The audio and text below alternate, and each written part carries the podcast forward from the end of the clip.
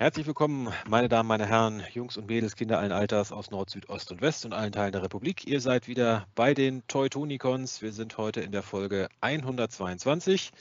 Ich bin wie immer euer Gastgeber, der Phil, und bei mir sind natürlich Magmatron. Hallo zusammen. Und Jess. Hallo. Und heute haben wir uns mal Verstärkung geholt, unseren ja, Dauergast, äh, fast schon Semi-Teammitglied. Herzlich willkommen wieder einmal, Scourge. Hallo. Grüße, ich bin Scourge und ich mag Transformers und ich freue mich wie immer hier zu sein. Ja, freuen dich, freut uns, dich dabei zu haben. Und ja, äh, unser heutiges Thema, vielleicht habt ihr es ja mitbekommen, es gibt einen neuen Transformers-Kinofilm. Der eine oder andere hat es vielleicht mitbekommen. Und ja, darüber wollen wir heute reden. Ähm, das heißt, wir werden äh, auf jeden Fall auch ein paar Spoiler drin haben, aber wir werden das quasi nochmal mal explizit sagen, ab der Stelle, wo es Spoiler gibt. Ich werde es auch in die Beschreibung nochmal reinschreiben, ab wann Spoiler drin sind. Also, falls ihr den Film noch nicht gesehen habt, werden wir uns größte Mühe geben, ihn nicht für euch zu spoilern. Aber wenn ihr es in voller Länge hört, klar, dann wird es unvermeidbar sein. Und wenn ihr das hier hört und ihn noch nicht gesehen habt, schämt euch! Genau, genau, das ist eure genau. Loyalität zur Marke Transformers, genau. Genau, dann bis zum Punkt, wo die spoilerfreie äh, News ist, dann einmal äh, Pause drücken, den Film gucken, zurückkommen und dann zu Ende hören. Ja. Genau.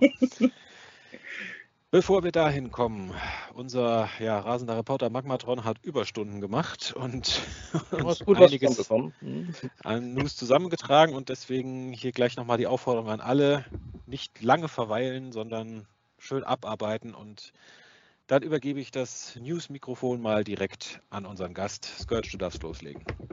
Ja, fangen wir einmal an mit offiziellen Hasbro-News in Sachen Legacy Evolution. Da haben wir erste Bilder, noch nicht offizielle Bilder, aber quasi geklaute Bilder oder Bilder von geklauten Figuren.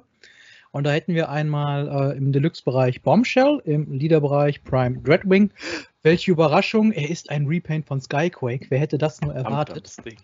Und Keiner von Core-Klasse Snarl. Äh, wie ich finde, die sehen alle drei beispielsweise ziemlich gut aus. Ähm, gab jetzt schon die ein oder anderen, die gesagt haben, so, oh, ja, Bombshell, äh, die Beine, die haben sie doch von Shrapnel übernommen. Was will man da groß erwarten? Ich meine, die Basic Insecticon G1-Figuren damals, ne, da kann man auch argumentieren, die haben sich sehr ähnlich verwandelt. Da war jetzt nicht großartig Variation da. Ähm, toll finde ich dennoch, dass man da viel äh, remoldet hat. Also ich finde schon, dass der Bombshell da äh, im Insektenmodus äh, auch äh, am Heck an für sich eine eigene Identität hat. Ähm, ich finde, der Kopf ist ziemlich gut getroffen, ist so ein schöner, ja quasi kann man sagen, Hybrid aus Animationsmodell und aus dem Spielzeugdesign. Und ja, Dreadwing beispielsweise, ja, Skyquake in äh, Blau halt. Hat das äh, Skyquake eigentlich auch die Kanone dabei gehabt, die große, oder sah die bei dem anders aus? Nee, er hatte schon eine große Kanone dabei, ähm, aber äh, man hat ihm äh, halt hier, also äh, Dreadwing hat man schon eine neue Waffe gegeben, weil beide hatten relativ ähnliche Waffen auch in der Show, aber Skyquake hatte halt so eine Minigun, während halt ähm, äh, Dreadwing dann halt noch mehr so ein ja, ein großes Geschütz halt quasi hatte. Ja, genau, da wusste ich jetzt nicht, ob meine Erinnerung mich täuscht, ob der andere nicht auch hier so eine Kanone hatte, aber in meiner Erinnerung war es, eine, war so eine Minigun gewesen, wie du sagst, ja. Genau. Ähm, wir haben auch ein äh, erstes Vergleichsbild zwischen äh, Dreadwing und zwischen äh, Skyquake, äh, Dreadwing und dem Original Dreadwing. Und ähm, ich weiß nicht, wie es euch so jetzt generell dabei geht, aber äh, irgendwas hat mich an diesem neuen Farbschema irgendwie ein bisschen irritiert. Äh, für mich ist es hauptsächlich die Tatsache, dass äh, Dreadwing so viel heller ist vom Blauton und äh, diese rot-transparente Brust irgendwie, die irritiert mich irgendwie. Hätten sie es da auch irgendwie so orange gemacht? Ja, so dieses Gelb-Orange fehlt ein bisschen, finde ich auch, ja. Ja, so ein bisschen. Ja. Ja, ich muss sagen, also er sieht, ich finde, er sieht in Blau besser aus als in Grün, aber ich warte immer noch auf die Euro G1-Variante, ehrlich gesagt. Oh ja. Ja, da warten wir, glaube ich, alle drauf, ja. ja. nee, er sieht nicht schlecht aus, muss ich sagen. Also, wie gesagt, er gefällt mir in Blau besser als in Grün, aber ja. Noch, immer noch, nicht die richtige genug. Farbe. Nee, noch, wir nähern uns an, aber noch nicht so ganz. Ja, dann, wenn, wenn dann hier die, wie gesagt, die King Atlas-Version kommt, dann ist das die richtige. Stimmt. Machine War Starscream, das ist der, auf den ich persönlich warte. Und ich muss sagen, der Core Class Snarl Also von diesen Core Class Dinobots gefällt mir der, muss ich sagen, bisher mit Abstand am besten. Also der sieht Ja. richtig gut aus, muss ich sagen. Haben Also, echt mit dem schlechtesten angefangen und sich dann hochgearbeitet. also da Ja, bin man- ich jetzt sehr, wirklich sehr positiv überrascht von dem, muss ich sagen. Also, Ja, man sieht in diesem Team so, wer wirklich das Bauernopfer quasi ist. Das ist halt auch dann der gewesen, den sie halt als erstes vorgestellt Ja, haben. der, der, der den Arsch formt, der hat dann auch die Ja. Arschkarte gehabt, ja. ja. Im wahrsten Sinne. Einzige, was mir an dem Snarl im Dino-Modus nicht so gefällt, ist, ich finde die äh, vom Dino-Modus die Beine vorne vielleicht ein Ticken arg zu kurz. Also das Ja, sieht das- wirklich so aus, als ob der so wirklich so wie so ein, wie so ein Spürhund gerade so äh, über den Boden so. ja. Genau zum das wollte ich auch gerade so. sagen. Das sieht so aus, als ob er gar nicht mit den Beinen auf den Boden kommt, sondern dass der Kopf ihn quasi abstützt und die Beine so ein bisschen in der Luft hängen, finde ich. Der schnuffelt gerade nach Energon und gut ist. Also, Ähm, Genau. ja, die Bilder, die äh, den Snarl gezeigt haben, die haben jetzt auch das erste fertige Bild von den Volcanicus gezeigt und äh, ja, Core-Klasse. Vielleicht jetzt nicht unbedingt die beste Klasse, um, äh, mit der man vielleicht einen Combiner bauen kann. Ähm, persönlich sind ja die meisten jetzt nicht so die größten Fans von den Dinobots, aber ich glaube, wenn sie den als Dino King dann noch bringen, vielleicht als Mhm. Boxset sogar, ich glaube, dann wird das Ding echt das Haus rocken. Da wäre ich auch auf jeden Fall dabei. Ich weiß gar nicht, hat schon einer mal irgendwie so ein Mockup oder so gesehen von dem als Dino King? Nee, so Nee. noch nicht. Also es gab ja quasi nur dieses, ja, bei einem Hasbro Pulse äh, Stream oder so einem Fan-Event ja mal so kurz so diese, Mhm. ja, wir könnten damit ja noch was machen. Wir haben ja noch was mit Dinosauriern, ne? Also äh, Ja, bleibt da nee, ich- gespannt.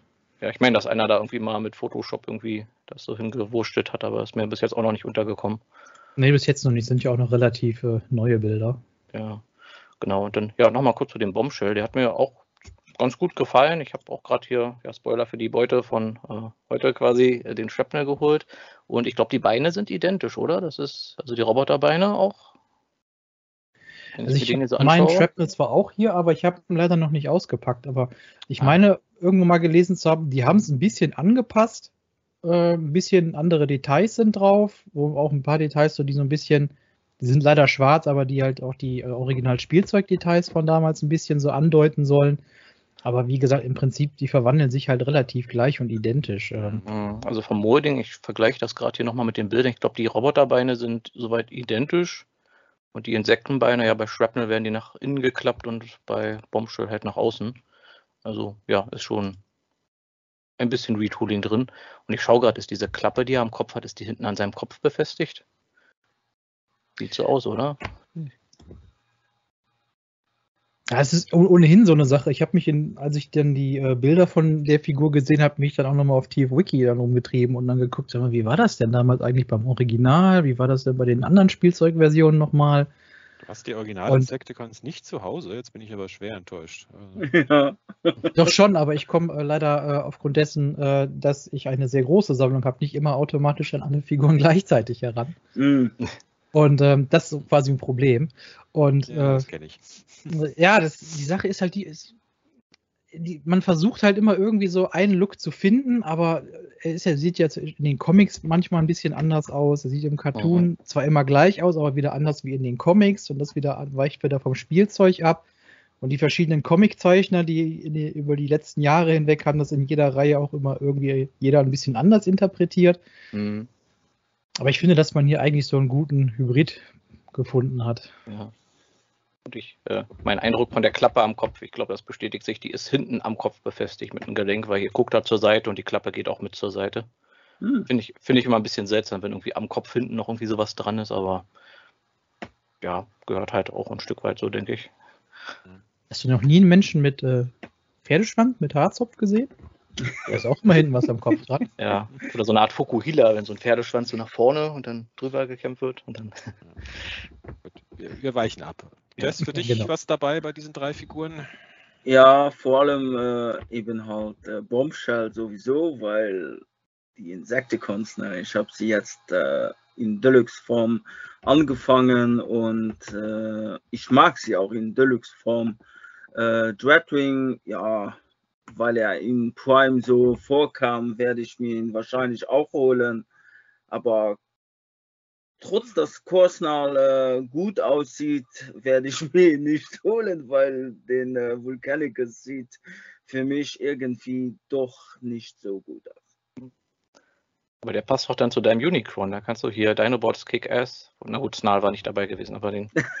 der Snarl war nicht dabei. Ne? Der, der, es kommt dann noch dazu irgendwann. Der hat immer nur Verspätung. Ne? Mhm. Ja, der musste sich offscreen um Scar kümmern. Also der war ja auch nicht dabei. Vermutlich, genau.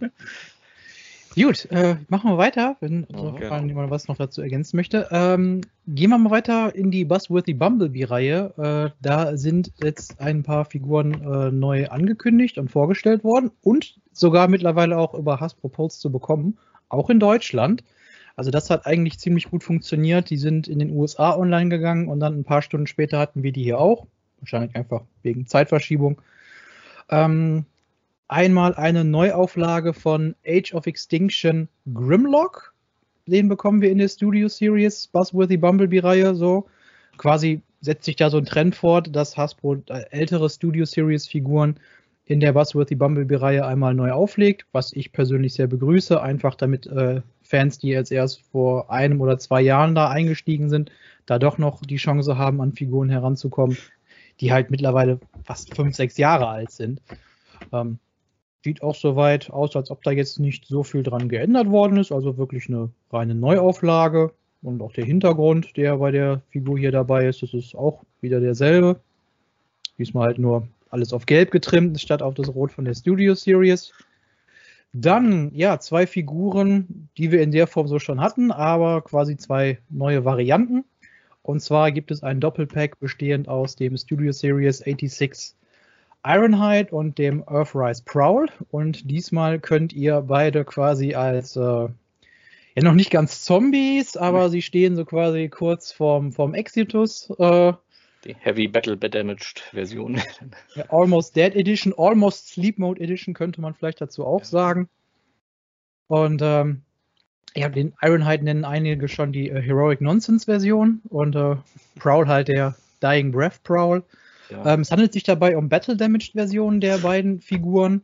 Ähm, soll heißen, äh, Ironhide hat äh, Kampfschäden auf seiner Brust. Man sieht, sieht wohl wirklich halt auch wirklich aus wie so ein Durchschuss. Hoffen wir mal, dass wir bald auch irgendwie mal Bilder von den Figuren auf der Rückseite sehen, weil bei Ironhide konnte man ja den Durchschuss ja wirklich dann auch. Meinst du, der geht komplett Megatron- einmal durch den Torso, die, das Loch? Naja, das, dass es jetzt direkt durchgeht, glaube ich jetzt nicht, aber wenn sie zumindest die, die Rückseite vielleicht auch so ein bisschen remoldet haben, dass man zumindest so dann die so ein Austrittsloch halt wieder sieht, das äh, Mhm. wäre, glaube ich, dann zumindest irgendwie zumindest dann ganz cool. Dass du vorne Und- und, hinten so ein Special Effects Teil anstecken kannst, um quasi den durchgehenden Schuss zu simulieren. Ne? Das, Stimmt, ja, hier diese sind, sind ja mit dabei, diese lilanen Effektteile. Ja, vorne Ja, genau. Ähm, wenn die euch bekannt vorkommen, das sind die, die auch schon bei Jetfire, äh, Siege Jetfire, um genau zu sein, dabei waren und jetzt halt, wie gesagt, in lila, weil die Decepticons schießen halt lila Laser, die Autobots halt welche in orange. Und ja, Prowl, der hat eine äh, neue Brust und ähm, ja, da sieht man vorne halt auch den Kampfschaden, wo Scrapper, meine ich, war Scrapper oder? Nee, Scavenger Ja. war es, der, Also der, einer der, Scavenger, ja. Scavenger war es, Scavenger. äh, der da den finalen Schuss quasi dann äh, abgegeben hat auf Prowl. Äh, das, äh, Prowl hat auch einen neuen Kopf mit so einem offenen Mund. Ja, äh, leider kein äh, Raucheffekt dabei quasi, aber äh, da kennen wir doch die Fans. Da wird sicherlich den einen oder anderen geben, der da vielleicht was Kreatives zu bastelt. Kommt dann das Upgrade-Set mit dem Rauchisch-Effekten und Wahrscheinlich. LED, die noch einen Kopf einsetzen kannst, damit die Augen noch mal kurz aufleuchten. genau. Und dem halb weggeschossenen Kopf von Ironhide, den man dann austauschen kann. Generell hier der Prowl, äh, jetzt keine 1 zu 1 Umsetzung von dem Earthrise. Da kann man schon sagen, da hat man sich so ein bisschen an dem Cliffjumper orientiert, der es damals auch in Earthrise gab, den man dann quasi mit neuen Farben dann ja jetzt hier in der Buzzworthy Bumblebee-Reihe auch nochmal herausgebracht hat. Könnte man vielleicht als Indikator dafür nehmen, dass es von Prowl vielleicht nochmal später in der Studio Series 86 eine reguläre Variante geben wird, halt ohne Battle Damage. Er hat Ja. hier auch quasi eine Nummer bekommen für die äh, 86-Reihe. Die decken sich ja normalerweise immer, also wenn die in Buzzworthy nochmal rauskommen. Da hat er hier die 20 bekommen und ich will meinen Ironhide war auch die 24 in Buzzworthy Bumblebee. Also vermute mal, dass wir da einfach ein bisschen Zeit zwischen vergehen lassen wollen, bis wir den dann nochmal auflegen, vielleicht dann zusammen mit dem äh, Cliffjumper. Ganz genau.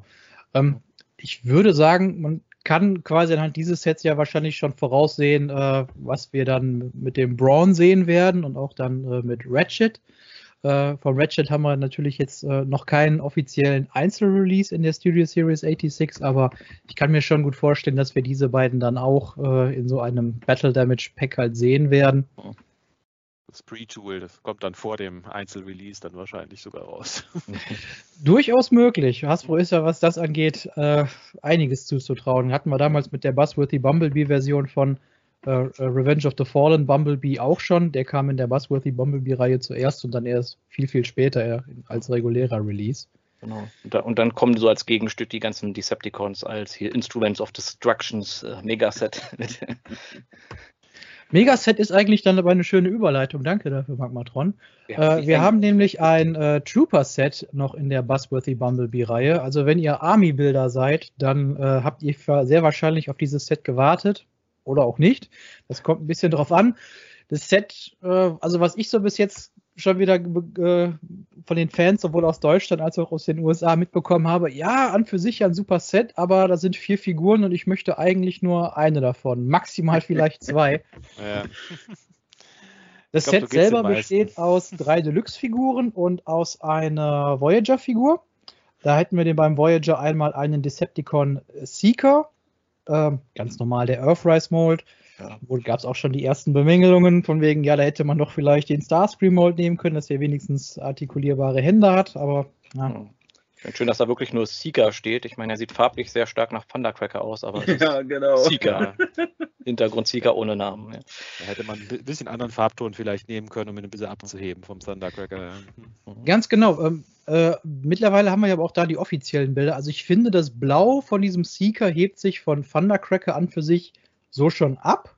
Ich mhm. denke mal, wenn man die beide mal zusammen sieht, dann sieht man das auch, dass es schon zwei unterschiedliche Blautöne sind. Nichtsdestotrotz hätte ich mir sehr gewünscht, wenn sie den in lila herausgebracht hätten. Dann hätten wir nämlich diesen generischen Decepticon Air Warrior gehabt. Mhm. Und ähm, ja, im Modern Meets the Eye Pilotfilm, es gibt so viele äh, Seeker-Varianten da mit so mhm. vielen verschiedenen Farben. Äh, da hätte man sicherlich sich vielleicht eher doch auf eine einigen können, die jetzt nicht so nah an Thundercracker dran ist. vor, vor, allem die Deko ist, glaube ich, auch identisch mit der vom Thundercracker aus den Doppelpack. Ja. Also die, die, wie die Genau, ihr wisst schon, nicht der Farbton, aber halt die, die Farbaufteilung. Also, da hätte man auch noch ein bisschen variieren können, finde ich. Ja, dann haben wir ansonsten noch, wie gesagt, diese drei Deluxe-Figuren. Ähm, da hätten wir einmal einen Quintesson Trooper. Äh, ja, das ist quasi die Einzelauflage, kann man sagen, von dem Bailiff. Äh, beziehungsweise ihr eigentlich eher eine Neuauflage von dem, äh, wie hießen sie nochmal, Alligator Con? Ist der ja. so offiziell? Äh, Con, ja. Und war ja der Alicon, genau, mhm. genau, der Alicon. Und ähm, ja, der kommt soweit äh, mit auch einem äh, Austauschkopf, damit ihr dann quasi euch dann aussuchen könnt, welchen Kopf ihr da drauf haben wollt. Da haben wir einmal dann den Kopf, den aus dem Quintesson Pit of Judgment Set dann der Bailiff mhm. hatte und einmal dann den ganz normalen äh, Sharkticon-Kopf. Äh, soll heißen, ihr habt da einfach schöne Optionen. Ähm, viele haben sich eher den äh, Bailiff nochmal als Einzelrelease äh, gewünscht, damals aus dem Set. Aber äh, ja, das ist ja quasi eigentlich die richtige Variante. Äh, mehr dazu äh, könnt ihr dann auf TWiki einmal nachlesen. Ja. Der, der Bailiff basierte damals in dem Quintesson Pit of Judgment Set eher auf einem, ja, nicht Animationsfehler, aber das, die Farben kamen von einem schlechten VHS-Remaster. Und ähm, ja, ist, ist eine interessante der, Geschichte. Ja, es ist aber, glaube ich, mehr der Bailiff, oder? Der hatte doch hier, der Alicon hatte, glaube ich, nicht die Stacheln auf den Schultern und ich glaube, der Monsterkopf, der sah da auch irgendwie ein bisschen anders aus, wenn ich mich richtig erinnere. Ich glaube, diese Diskussion können wir dann auch nochmal auslagern, sonst kommen, wir der Sonderfolge. Wer ist es jetzt? Durch. Dann haben wir einmal einen G2 Universe äh, äh, Cybertronian Trooper. Äh, wer sich an die äh, Prämisse der äh, G2 Comics erinnert, das war ja dann quasi kein Krieg Autobots gegen Decepticons, sondern Autobots gegen Decepticons gegen äh, das neue cybertronische Imperium quasi. Das war dann das, diese Fraktion, die von G-Axis angeführt worden ist. Und ja, diese Generation von Transformers, die ja, die sahen halt dann quasi auch nochmal ein bisschen anders aus wie ihre Gegenstücke ähm, äh, vom Planeten Cybertron, weil die sich halt im Laufe der Zeit weiterentwickelt haben. Und quasi habt ihr jetzt hier von dem äh, Legacy Deluxe Skullgrin quasi einen Remold. Und ähm, ja, äh, sieht einer halt aus wie einer von diesen generischen äh, Soldaten, die G-Axis da in die Schlacht geschickt hat. Und ähm, ihr habt da auch zwei Austauschköpfe, aber ich glaube, einer der Köpfe basiert mehr auf einem von G-Axis Adjutanten und äh, der Rest ist, der andere Kopf geht halt mehr so in die Richtung von einem der Fußsoldaten halt. Ähm, hast beide also, Versionen, glaube ich, nur in ein oder zwei Comic-Panels gesehen. ja, also ich habe die auch nochmal durchgeblättert, ob ich die mal irgendwo finde und ich glaube, die sind echt wirklich, wie du sagst, nur in ein oder zwei Panels aufgetaucht. Ja, nur, am, nur am Ende dann schnell vom Schwarm äh, verschlungen zu werden in einer mhm. Massenschlachtszene. Und die letzte Figur ist einmal äh, eine Figur, äh, ein Remold, Remold, beziehungsweise halt ein neuer Kopf, beziehungsweise zwei neue Köpfe ähm, vom Siege Ironhide. Der Mold ist also immer noch im Gebrauch. Ähm, hier mal als Autobot Trooper oder Autotrooper auch in Kurzform genannt. Äh, Konzept, das äh, ja äh, stammt aus KISS Players. Äh, mehr möchte ich dazu eigentlich nicht sagen, weil je weniger man über KISS Players redet, umso mm. besser. Ähm, das ist ein Konzept, das man dann aber auch in Animated mal äh, in einer Folge dann äh, gesehen hat. Und ja, diese Figur, beziehungsweise eine der Köpfe dieser Figuren, spielt dann auch quasi auf die Animated-Version vom Autobot Trooper an. Äh, quasi inspiriert auch von äh, den Autotroopern, die es halt damals dann zu Animated-Zeiten auch in einem Botcon-Set äh, gab. Da konnte man auch so ein Trooper-Set auf der Convention halt erwerben mit drei dieser Autobot-Trooper. Ja, und hier habt ihr jetzt quasi auch die Chance, euch so einen regulären Trooper in die mhm. Sammlung zu holen. Ja, glaube ich, die zweite Animated. ja, der ist sicher günstiger. Ja, ist, glaube ich, die zweite Animated-Figur jetzt, die unter dem Gesamtlabel hier von Legacy läuft, oder? Na, Na, man, ja. Momentan ja. Wenn man das so werten möchte. ja, aber es schon ein bisschen seltsam ist, dass man da so eine Autobot Trooper-Armee sich zusammenstellen kann äh, aus Animated, aber andere, man hat eigentlich gar keine anderen Animated-Charaktere. Also muss Pro die irgendwie anleiten oder so. Ja. Gut, wenn du Troop-Builders machen willst, ich meine, äh, aus Animated gibt es eigentlich nur den Autotrooper als Troop-Builder, sonst gab es da eigentlich keine generischen Drohnen, so in dem Sinne, wenn du willst. Mhm. Also bleibt eigentlich nur der. Ja. Jetzt muss ich auch sagen, ist der einzige aus dem Set, der mich wirklich interessiert. Also der Rest kann. Vielleicht noch der G2 Trooper, aber der Rest brauche ich jetzt ja. nicht. Also. Ich bin auch noch sehr hin und her gerissen. Ja. Also ich habe mir mal ein Set bestellt, ähm, weil also ein Exemplar von jeder Figur wollte ich halt auf jeden Fall für die Sammlung haben. Und welche ich mir dann davon vielleicht im Anschluss danach noch mehrfach holen werde, das ähm, ja, werde ich entscheiden, wenn ich die Figuren halt dann auch hier habe.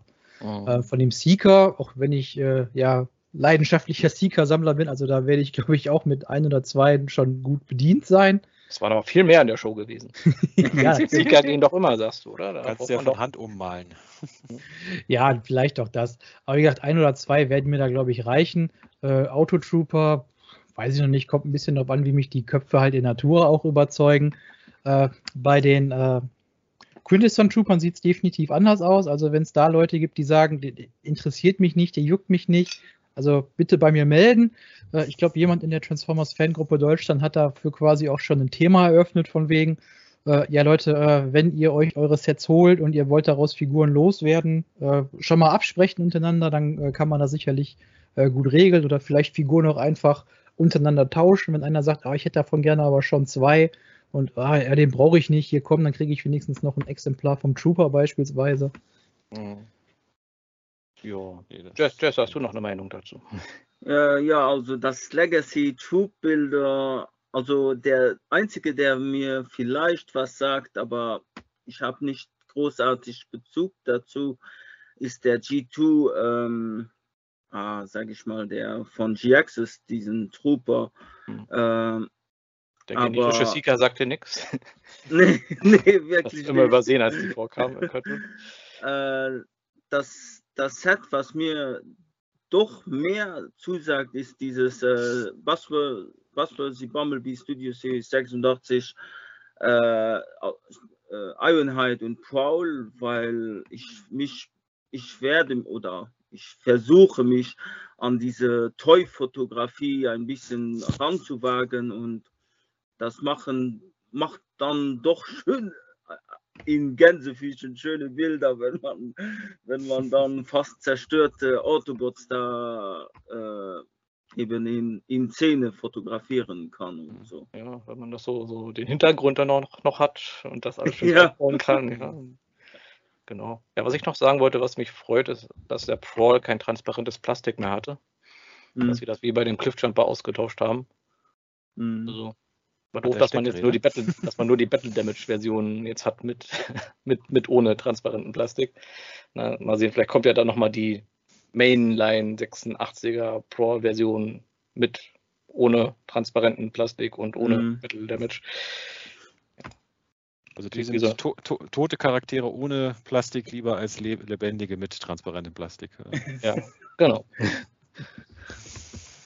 Nee, also ich muss auch sagen, wie gesagt, dieses Doppelpack da mit Iron und Prowl, das reizt mich persönlich überhaupt nicht. Und den Grimlock, ja, brauche ich auch nicht.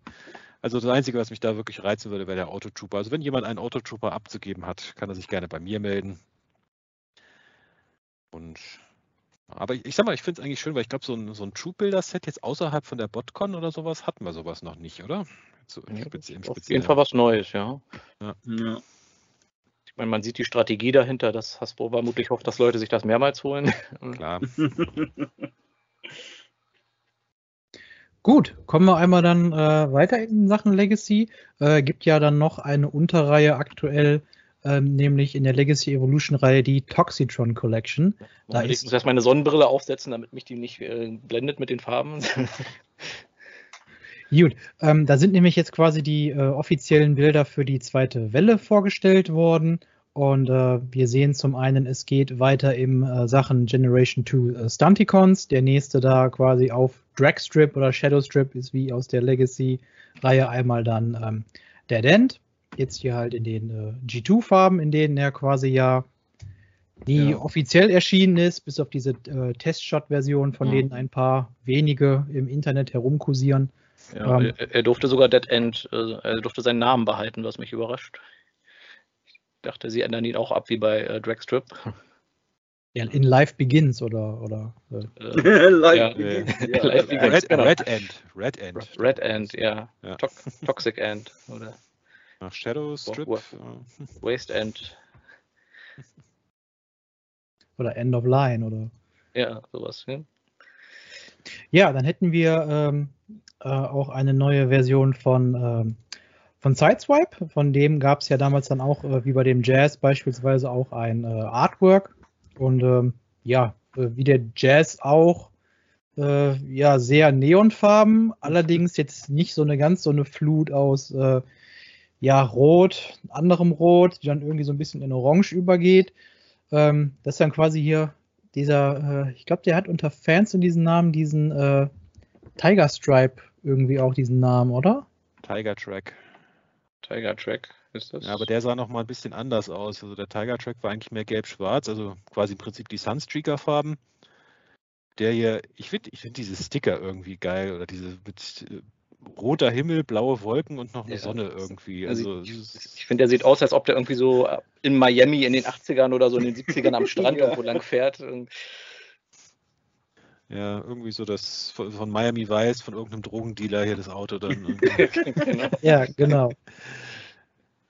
Nee, schön vor allem ist, finde ich, zu sehen, dass man, äh, damals hat mich das ein bisschen aufgeregt, als dann äh, Siege äh, Sideswipe damals rauskam und äh, Red Alert dann später mit anderen Waffen. Ähm, seither hat man ja dann den Figuren grundsätzlich beide Waffen mitgegeben und das ist dann hier bei dem auch der Fall. Also der kommt sowohl mit dieser ähm, größeren Handwaffe als auch mit die, die man in zwei Teile halt ähm, äh, aufteilen kann, damit man halt auch neben eine Schulterrakete quasi geben kann. Äh, weiter geht's in Sachen äh, Autobots. Da haben wir nämlich dann einmal auch den der berühmt-berüchtigten Wassermelonen äh, Mirage. Ähm, da gab's, glaube ich, mal einen Testshot von und ein Mhm. paar G2 inspirierte Masterpiece-Versionen, äh, von offiziell, von nicht offiziell, aber von äh, Third-Party-Firmen, die haben sich da mal quasi so als Convention-Exclusive ja mal so daran gewagt. MNC, glaube ich. Ja. Ja, genau, diese die hatten den- den Sphinx, haben sie-. Den, haben, den, den Sphinx haben die mal in diesen Farben herausgebracht. Äh, ja, wer äh, den damals verpasst hat, greift jetzt vielleicht zur, ähm, zur hier zur Toxitron Collection zu. Und äh, also der ist bei mir auf jeden Fall alleine schon aus dem Grund gesetzt, weil ich finde, der erinnert mich irgendwie voll auch an, an erinnert er mich an die Farben, die die Turtles-Fahrzeuge damals in den 90ern auch hatten. Ja. Ähm, also dieses, dieses wirklich sehr helle Grün und dann dieses Violett-Türkis halt dazu. Äh, also ich hatte mindestens zwei Turtles-Fahrzeuge damals, als ich klein war, die auch so stark diese Farben halt hatten. Und ich glaube, aus dem Grund alleine kommt der schon zu mir in die Sammlung. Dann setzt du da eine von deinen Turtles-Figuren so oben drauf auf den. Fährt mal gucken, reicht ja eigentlich schon äh, für, den, für den Fahrzeugmodus. Äh, so ein Fahrersitz ist ja angedeutet. Äh, wenn ich so eine kleine Figur finde, dann vielleicht einfach nur äh, so den Kopf da vielleicht oben drauf, so mit einem Helm okay. oder so. Ich dachte, wie so ein Mini-Go-Kart oder sowas. So Mario ja, Kart-mäßig. So quasi. Ja. ja, und dann äh, ein Mold, den wir auch schon öfter gesehen haben, äh, damals auch als Figur geplant für die G2-Reihe, war eigentlich Laser Cycle Jazz. Äh, Jazz haben wir schon hier in der Reihe, deswegen ist bei dieser Auflage hier der Jazz halt hinten ja, quasi weggefallen. Den, man nennt diese Figur jetzt quasi nur Laser Cycle.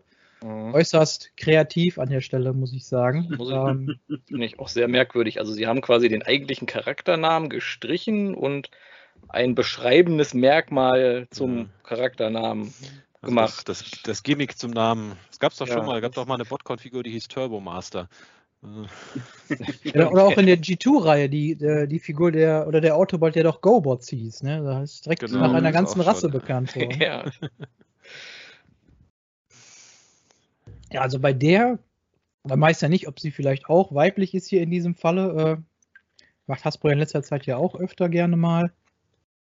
Äh, da weiß ich ehrlich gesagt noch nicht, ob ich sie unbedingt dann brauche, aber wahrscheinlich einfach, um Komplettist zu sein, werde ich da wahrscheinlich dann doch zugreifen. Wenn die dann Wenn hier beim Smith liegt, dann nimmt man die doch noch eh mit. Ja. Ich meine, ich habe die, die rote Version hier, wie hieß sie die von der äh, Velocitron-Reihe da? Die oh, war ja auch quasi einem G2 Laser Cycle nachempfunden. Insofern müsste man die jetzt eigentlich so als Pendant dazu eigentlich dann holen, um quasi die G2 Collection nachzubauen. Aber mhm. Na, mal gucken. Aber ich glaube hier den, den Miami Vice Drogendealer Sideswipe, den muss ich mir holen, glaube ich.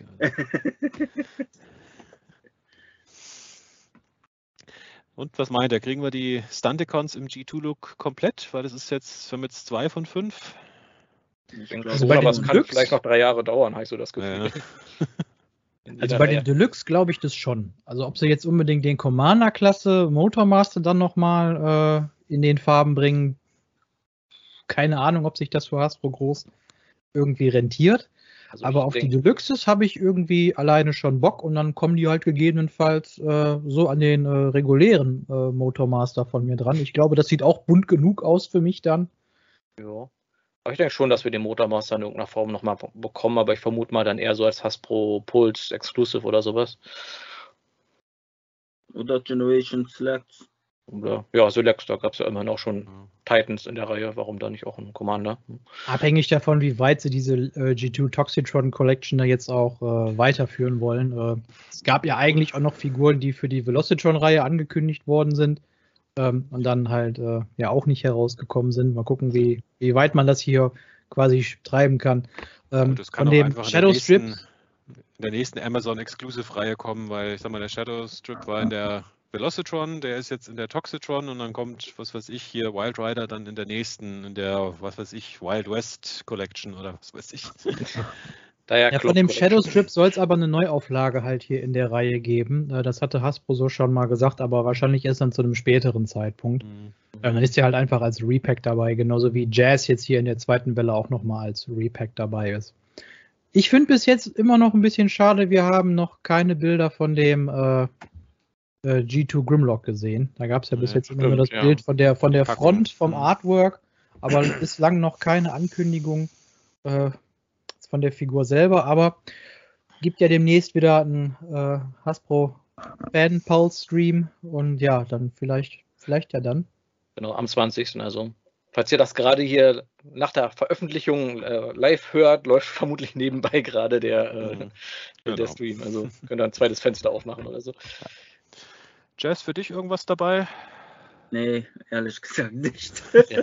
Nicht, nicht mal der Jazz, der kein Jazz mehr ist? Nee, nee, definitiv nicht. Ich hätte ihn lieber in den Farben gehabt äh, von dem äh, Life Circle Jazz, also dem Jazz in G2-Farben, bevor eben in den Orange-Farben.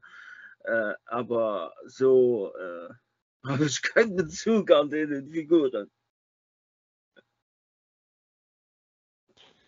Na gut, dann können wir, glaube ich, weitermachen. Ja, genau.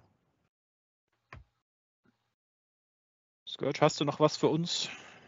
Ja, ich würde mal sagen, wir gehen mal so äh, über den Teich äh, nach Japan. Ähm, wir haben ein weiteres Versus Pack in der wunderbar benannten Beast Wars Again-Reihe. Ähm, war äh, natürlich abzusehen, dass es in dieser Reihe weitergeht. Und das nächste Doppelpack, was wir hier bekommen werden, auch wer sich damals mit der Reihe schon beschäftigt hat äh, und weiß, wie die Doppelpacks generell alle aus, ausgesehen haben, der konnte auch dieses Set jetzt quasi voraussagen. Es ist einmal äh, Terrorsaur gegen Red Trap und ja, beide die Kingdom-Versionen. Äh, Red Trap halt die Core-Klasse-Figur und Terrorsaur, ja, der Deluxe Terrorsaur-Mold, der immer noch sehr, sehr gefragt ist bei Fans. Ähm, weil äh, ja leider die Version, die wahrscheinlich die meisten haben wollten für die Sammlung, ja dann die äh, Amazon-Version gewesen ist und der Buzzworthy Bumblebee dann ja halt dann die Spielzeugfarben-Version. Ich glaube, da wären die meisten Fans glücklicher gewesen, äh, wenn es andersrum gekommen wäre. Aber ähm, ja, wer den Terrasaur Mold äh, Cartoon akkurat haben möchte, ähm, der hat jetzt quasi mit diesem Doppelpack da nochmal die Chance. Äh, obwohl ich ehrlich gesagt sagen muss, so ein großer Fan bin ich von dem Set bis jetzt so noch in keinster Weise.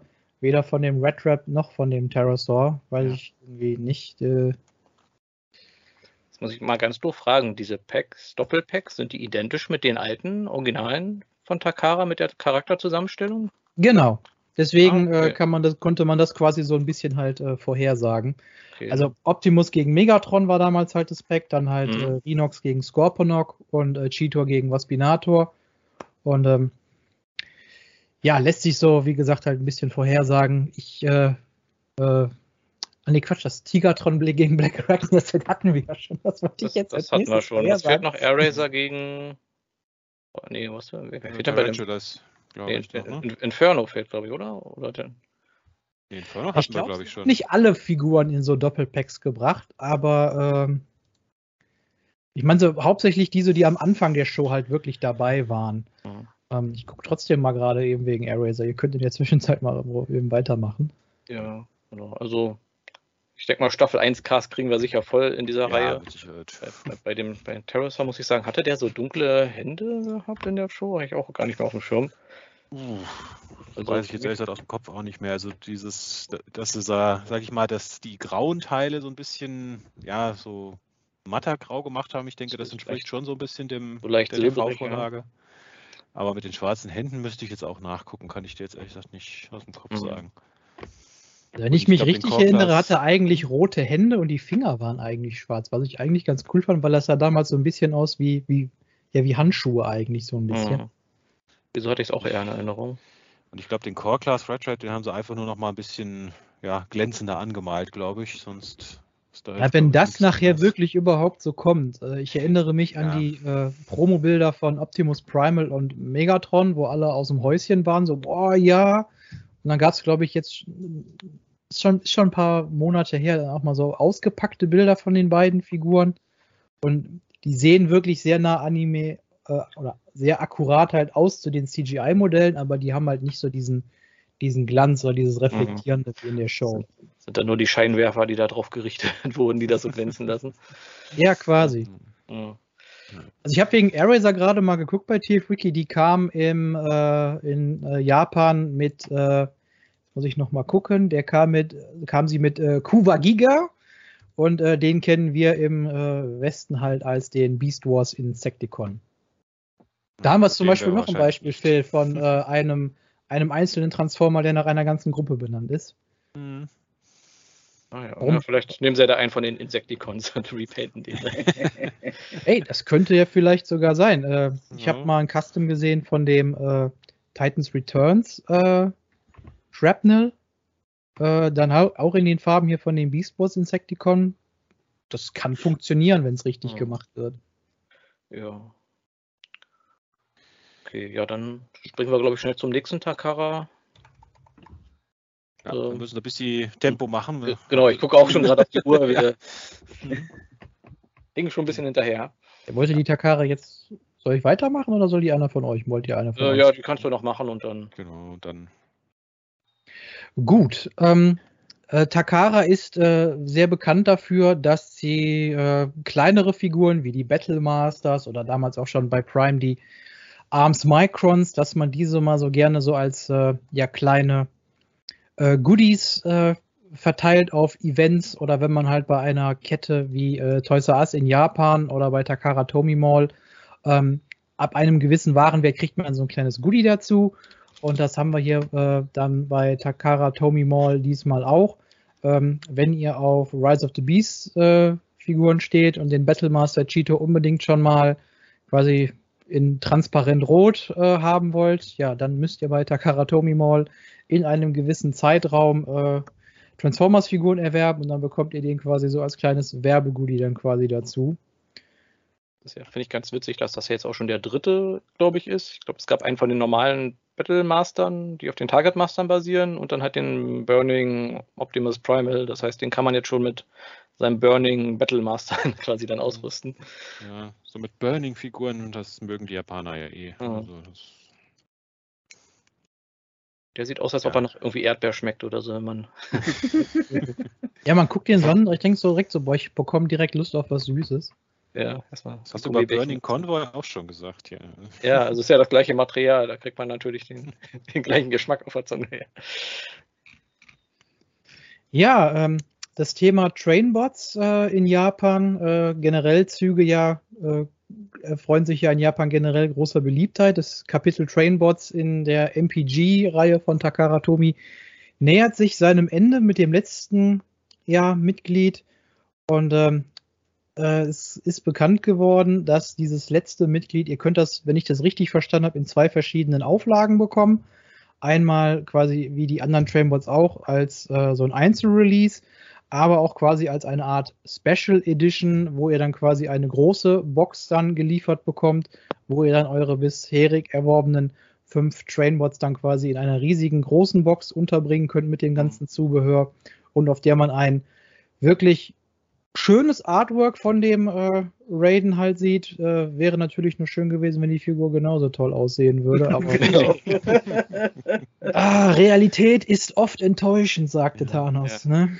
Ja. Ist die Frage, passen die Moon Studios Trainmods da auch rein? ah, das glaube ich jetzt persönlich eher. Nur ohne Box vermutlich, wenn du sie in eine Züge verwandelt, dann. Ja, aber es ist halt wirklich nur die eine Figur mit einer riesen Kiste, wo du dann nochmal alle die anderen fünf irgendwie die Kartons reinschieben kannst. Ja, und äh, das ist quasi so eine Art Special Edition. Äh, der Raiden hat ja in der ähm, Serie auch so ein großes Schwert. Ähm, sowohl ein Lichtschwert als auch wohl ein normales Schwert. Und in dieser Auflage sind die dann quasi ja in Metallic und in einem transparenten Kunststoff halt wohl mit dabei. Ähm, ist quasi so eine kleine Extra-Auflage von dem halt. Und ja, wer es braucht halt, ähm, mhm. ich hätte es persönlich dann eher besser gefunden, wenn sie das vielleicht vorher angekündigt hätten. Ähm, ich will nicht wissen, wie viele Leute jetzt erstmal die, äh, die Einzelversion vorbestellt haben und jetzt dann gucken müssen, oh, boah, jetzt möchte ich aber doch schon eher hier diese, diese Sonderauflage. Aber ja. Tja. Ist halt Takara. Äh, die gehen auch so leider ein bisschen so langsam, finde ich, in die Richtung von Hasbro. So, ja, ihr könntet das haben, aber ja, könnt ihr auch das ja. haben. Ja. Tja. Ich weiß nicht. Hat einer von euch überhaupt äh, einen davon? Oder habt ihr alle gesagt, Trainwreck? Nee, äh, lass ich ja, Nee, ich nee, auch, gar nicht. Hab mich da auch ferngehalten, ja. Ja, also ich hätte gern zwar mal einen Raiden, aber ich warte irgendwie darauf, dass mal irgendwie einer in der Chuck-Reihe kommt oder so. Oder in Core-Class, ne? Core-Class. Hm, ja, ist mir auch ein bisschen zu klein. Ich glaube, da gibt es ja von New Age oder wer das war, die sitzen noch, glaube ich, an einem dran. Die haben einen angekündigt, genau. Angekündigt, ja. Aber wo, äh, wo du gerade äh, Core-Class aber sagst, äh, Kim, ähm, mhm. ehrlich gesagt, statt dieses ganze Masterpiece-Konzept jetzt hier umzusetzen, ganz ehrlich, da hätte äh, äh, Takara sich vielleicht einfach mit ihren Ressourcen hinsetzen sollen und einfach äh, neue Gussformen für die G1 bringen sollen. Mhm. Dass man die dann, mhm. weiß ich nicht, als, als wenn es in ein Boxset nicht passt, von mir aus dann macht zwei Boxen, die man dann schön zusammenstellen kann, damit man dann so ein schönes Artwork hat. Hatten wir bei, äh, äh bei Hasbro jetzt auch letztens halt ja mit diesen beiden äh, äh, Legacy-Sets, die man bei Amazon bekommt. Solche Boxen, die können funktionieren, wenn man so schön macht. Takara hat sie in der Vergangenheit auch schon mal gemacht, in der äh, United-Reihe beispielsweise oder mit den äh, Seeker-Sets, äh, Aces und. Ja. Aber weiß nicht, das ganze Ding hier, weiß ich nicht. Für mich ist es nach wie vor eine Katastrophe. Ja, sind wir froh, dass es vorbei ist. Genau, es ist vorbei und äh, ja. außer es kommt eine Nemesis-Version. Oh Gott. Oh Gott. Shadow Train, ja. Genau. Also es gab ja noch ein paar kleine Infos auf der Taka, äh, Tokyo Toy Show ähm, zum Thema Masterpiece. Irgendwie ist ja gute News für dich, Jazz, die Porsche-Lizenz scheinbar wieder in Verhandlung. Mhm. Also vielleicht kommt da bricht endlich. eigentlich gerade die Reihenfolge, wie wir die News aufgeteilt hatten hier. Ja, war das noch mit drin? Ich weiß es nicht. Ich wollte es nur ein bisschen vorantreiben. Nee, genau. Also Tokyo Toy Show äh, haben ja eigentlich alles so an aktuellen Figuren gezeigt. Das meiste davon kennen wir schon oder eigentlich alles davon kennen wir schon, aber es wurde halt kurz mal die Zukunft der Masterpiece-Reihe besprochen. Eigentlich wollten wir auch mal eine Folge zu dem Thema machen. Das haben sie uns jetzt so ein bisschen aus der Hand genommen dadurch, aber nee, genau. Also die Porsche-Lizenz, da ist man mit Porsche in Verhandlung und äh, so wie es von Takara lautet, warten sie wohl nur noch darauf, dass Porsche grünes Licht gibt. Welchen Transformer sie damit auch immer bauen wollen, man kann nur rätseln, aber Jess, hast du eine Idee? Ja, nach hier Rise of the Beast, Rise of Beast Mirage bestimmt. Genau. Oder äh, Jazz und äh, Cliffjumper, den sie ja schon fertig haben. Ja. Ja, aber Ja. den, zu dem sie immer noch keinen Kommentar abgeben. Also Ja. Mhm. Fand warum ich auch sehr immer. schön, ja. Genau, es soll vielleicht ein Reissue von Hound geben. Jess, holst du ihn dir dann nochmal? Oder? Oh nee. nee. Ähm, ja, es wurde auch wohl so angedeutet, dass diese MPG-Reihe in irgendeiner Form weitergehen soll und auch quasi auf dieser etwas kleineren Masterpiece-Größe. Äh, aber was genau haben sie sich da auch nicht wirklich äh, groß zu ausgegackert und Ja. ja, Masterpiece Rhinox wurde nochmal bestätigt, dass der kommen soll, aber wann steht noch in den Sternen. Und Genau, äh, irgendwie wohl, ging wohl auch mal die Frage, äh, ja, wann, wann sie denn mal mit G1 fertig sind. Never. Ähm, never, ja. Also das war so im Prinzip die Antwort, dass die ja, höheren Kreise bei Takara Tomy äh, wohl quasi da nicht bereit sind, von G1 abzuweichen. Warum auch immer, scheinbar läuft es in Japan immer noch gut damit, aber Was sollen sie ja, dann also, sonst machen? Also ich glaube nicht, dass die Movie-Sachen jetzt so viel besser laufen, oder? Das, das ist doch deren Brot und Butter sozusagen. ja. Ja. Gut, Beast Wars haben wir schon. Was wäre es jetzt? Unicron-Trilogie könnte man in die Masterpieces einsteigen, aber Mhm. mein Fans-Hobby hat gezeigt, dass es dafür Interesse gibt. Also, Ja. naja. Wobei ich bin mir jetzt nicht sicher, bei dieser Masterpiece G, also dieser Combiner-Reihe, meinen die jetzt, dass die wirklich, dass die kleiner wären oder dass die größer wären, damit die besser am Scale sind? Weil hier steht ja eigentlich nur, dass die bei der Größe irgendwie nicht bleiben wollen. Oder vermutlich bleiben wollen. kleiner. Ja, na dann wären sie Chuck Kleiner und Scale dann. teurer. Kleiner und teurer. Achso, ja, um das auszugleichen. Genau. Genau. Gut, dann, was haben wir noch? Wir haben von äh, ja, Flame Toys, bringt mal wieder nicht transformierbare Transformer raus und es gibt jetzt quasi In-Hand-Images von ihrem äh, Furai äh, Model RC, also eine kleine, leicht zusammensteckbare, nicht transformierbare ja, Model Kit RC. Äh, ja, ich sag mal, sie sieht für mich so ein bisschen zu sehr nach, nach Anime-Schulmädchen aus, muss ich sagen, gerade so vom, vom Kopf her. Naja, nach Schulmädchen finde ich, sieht es jetzt nicht unbedingt aus, aber, aber Anime. Ich sagte ja An Anime-Schulmädchen. Ja, na gut, ja. Wichtige Unterscheidung. Mhm. Und äh, aber ich sag mal so von der Beweglichkeit und Zugehör kann man nichts sagen, sieht gut aus, aber ich sag mal so, wir hatten ja schon sehr gemischte Erfahrungen, also die von uns, die Mhm. tatsächlich mal Flame Toys Model Kits ausprobiert haben, also Jess und Ragin, äh, mal sehr gut, mal sehr schlecht. Also Mhm. Also, wie gesagt, die Flame Toys AC, die habe ich schon seit Monaten bei TF Robots vorbestellt. Äh, Die wird ja hoffentlich jetzt bald ausgeliefert werden, Ja. aber ähm, ja, also ich freue mich drauf. Ich, hab, ich bin zurzeit für einen Kollegen, der sich nicht so mit äh, Model Kits äh, heranwagt, äh, kann man sagen, so unter äh, in Gänsefüßen seine, seine, äh, seine Windblade äh, zusammenzubauen. Und ja, ist nicht schlecht, aber auch sehr, sehr schwer dieses Mal Gegensatz, wenn man einen männlichen Model Kit von Flame Toys zusammenbaut, weil die, die, die Stücke sind wesentlich äh, dünner und wesentlich zierlicher als bei einem, äh, ja, einem männlichen Transformer. Ja, bis sie Beast Machine Striker bringen, dann ändert sich das wieder. ja, das ja. Die wird aus vier Teilen zusammengesteckt dann nur. Ja. Torso, ich weiß gar nicht, du so Model Kit, Flame Toys Fan Ehrlich, oder eher nicht? ehrlich gesagt, so überhaupt nicht. Also ich habe auch mal so mit dem Gedanken gespielt, mir die Windblade mal zu holen, weil ich den Charakter sehr mag und auch das Model-Kit an für sich doch ganz gut aussieht. Aber das wäre dann auch quasi bei mir das höchste der Gefühle, weil das dann auch bei mir eher so ein Einzelstück halt wäre. Und ja, ich versuche ein bisschen so von dieser Einzelstück-Sammlung eigentlich eher so ein bisschen Mhm. wegzukommen. Da weiß So, man nie, in welches Regal man die dann stellen soll. Ja. Ja, genau, das ist wirklich, wirklich so ein Problem. Ähm, Ja, ich muss sagen, mir Gut. gefällt das Design auch Hm? ganz gut. Also ich warte mal, wie äh, Jazz seinen Bericht dann ist, wenn er sie dann zusammengebaut hat. Falls die halbwegs vernünftig ist, ja, vielleicht schaue ich mir die auch mal an, weil ich finde, das hat eine, eine gute Balance zwischen so diesem Anime-Design und halt dem klassischen Transformer-Design. Also Hm. Ist schon Anime, aber nicht zu viel. Ja, aber transformieren, ja. Arti und transformieren ist ja eh so eine Sache. Nehme nehm ich mir so einen Schuhkarton mal den an wie Arcee und dann stülpe ich den über die drüber und dann ist das genauso wie mit der, äh, mit der Earthrise Arcee quasi die gleiche Transformation.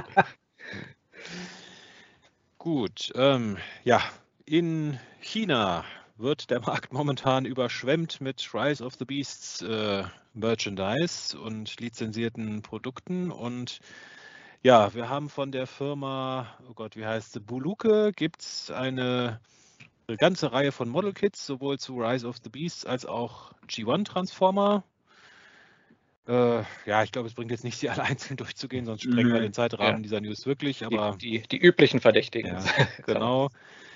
Dann gibt es von äh, YOLO Park äh, gibt's auch äh, äh, weiteres. Zu- Äh, da gibt es jetzt quasi ihren äh, Rise of the Beast Scourge und irgendein Upgrade-Set haben sie gleich quasi mit angepriesen für ihren Ja. Optimus Prime. Ist, also, den Scourge ist auch ein, ein Model Kit. Genau. Also, also alles Ja. Model Kits. Ja, ja, genau. Also wir wissen ja, ich sag mal, so lizenzierte Transformers-Produkte, die dürfen sich ja nicht transformieren. Das ist ja so genau. die, die heilige Regel. Mhm. Genau, dann gibt es weitere äh, Figuren, so, ich sag mal, so, so ein bisschen in diesem super deformed Look, den, so, also dieser Chibi-Look, der ist ja da in Asien auch immer recht Mhm. bekannt. Auch ja, wieder G1 und Rise of the Beasts, auch da wieder die, die üblichen Verdächtigen, also Bumblebee Optimus, Ironhide Ratchet für G1, die Seekers und halt Bumblebee Optimus Prime und Primal und Scourge für Rise of the Beasts, also auch hier nicht wirklich was Überraschendes. Und dasselbe gibt es quasi nochmal in ja, Tabletop-Größe, also quasi so Tabletop-Figuren auch aus China, aus PVC, 9 bis 10 Zentimeter groß, blindboxed, für alle möglichen Tabletop-Spiele geeignet. Da Könnte man für das Pen and Paper RPG benutzen. Zum. Beispiel, ja. Auch hier die üblichen Charaktere, die beiden Optimusse, Scourge, Mirage, Bumblebee. Also nicht, nicht wirklich was Überraschendes. Ja, wer ist denn? Ah, Bug, Bugbite ist dabei, den finde ich irgendwie ganz witzig. Also Ja. Bumblebee in äh, ja, Bugbite-Farben. Man brauchte irgendeinen Repaint für Bumblebee, genau. Ja, aber überraschend, dass sie da nicht hier den Stinger genommen haben, wenn da schon ein Movie Bumblebee ist. Ja. ja, ein Movie-Bug-Bite, ey, das Ja. Ehrlich? Hätte man Ich- auch nicht kommen Das sehen, würde ne? ich, ich glaube, das würde ich kaufen, so als Repaint von der Studio Series von auf Ja. irgendeiner Version. Das wäre ganz witzig. Ja, mit der Battle Mask, die sieht ja schon, der sieht da ja schon sehr käferartig aus. Ja. Ich warte ja noch auf das Ape-Link Repaint von dem Optimus Primal aus ja, Rise of the Beasts. Also, stimmt. Ja. kommt, sicher noch, denn der Masterpiece dann. genau. Und dann, wir sind immer noch in China bei der Gesellschaft Tong Shifu. Ich hoffe, ich spreche das einigermaßen richtig aus. Die bringen äh, Bronze-Statuetten für Rise of the Beasts raus. Also von, ja, ich sag mal im Prinzip dem Moviecast, wenn man, also von dem, den Guten des Moviecasts, sagen wir es so. Optimus, Bumblebee und die vier Maximals, jeweils in groß und klein. Die Maximals alle in Beast-Modus. Äh, ich sag mal, vom Aussehen sehen die gigantisch aus, muss man neidlos anerkennen, aber halt Statuen, also Mhm. komplett unbeweglich. Und ja, ich sag mal so im Preissegment von 600 bis 1800 Yen, das war so ungefähr 1 zu 100, glaube ich, ne? Also zu Euro. Pi mal Daumen. Mm, Ich glaube schon. Ja, hier unten Ja, hat einer auch mal so aufgelistet, was das so in Dollarpreisen ungefähr ist. Also der große Cheetor sind hier irgendwie 835 Dollar. Äh, Der große Optimus Prime, die sind ja, glaube ich, fast alle in zwei Größen, ja auch über 1000, 1170 Dollar. Also Ja, dre- 3500 US-Dollar für das komplette Set der großen Statuen, 910 für das komplette Set der kleinen Statuen. Also, naja, ist auch Schnäppchen. Ja. Ja, Schnäppchen, definitiv. plus, plus Versand und Importgebühren. Ne? Also, ah, ja. Ich habe da einen Rabattcode. 5% auf den Versand. Dann, äh, genau. Also ich sag mal so, äh, wenn die jetzt nicht so wirklich so teuer wären, also auf die Bees, dann würde ich mir die in den Garten stellen. Das Ja. wäre irgendwie voll cool, glaube ich. Ja, aber die sind aus Kupfer, hoffentlich rosten die dann nicht weg oder so. Hm, Bronze hieß es, oder? Oder, oder Bronze, rostet Bronze, weiß ich gar nicht. Nee, hast recht, Kupfer, genau, ja. Kupfer. Kupfer, Kappa, ja. Oh, Kupfer Ja. muss wieder aufpassen, da kommen so klauen sie dir die wieder. Stimmt, statt den Kabeln werden bei die, die Kupferstatuen aus dem Garten geklaut. Ja, ich glaube, das oxidiert. Die Freiheitsstatue war doch auch aus, äh, aus Kupfer ursprünglich. Ne? Und dann sind die alle irgendwann so grün, so ja. grünspanmäßig grün. Genau. Ja, bei dem ganzen China-Kram, man möge mir den politisch korrekten Ausdruck verzeihen, äh, irgendwas dabei für euch jetzt? Nein. Nee, nee. Ja. Von dem. China-Kram gar nicht. Tabletop-Backbite vielleicht. Weil es sieht ja alles irgendwie auch toll und schön aus, aber äh, ganz ehrlich, wenn es nicht läuft, dann geht es da auch nicht weiter. Ich glaube jetzt alleine schon bei einer dieser äh, Model-Kits, äh, ich meine, da ist angekündigt worden ein Thundercracker und ein, und ein Skywarp.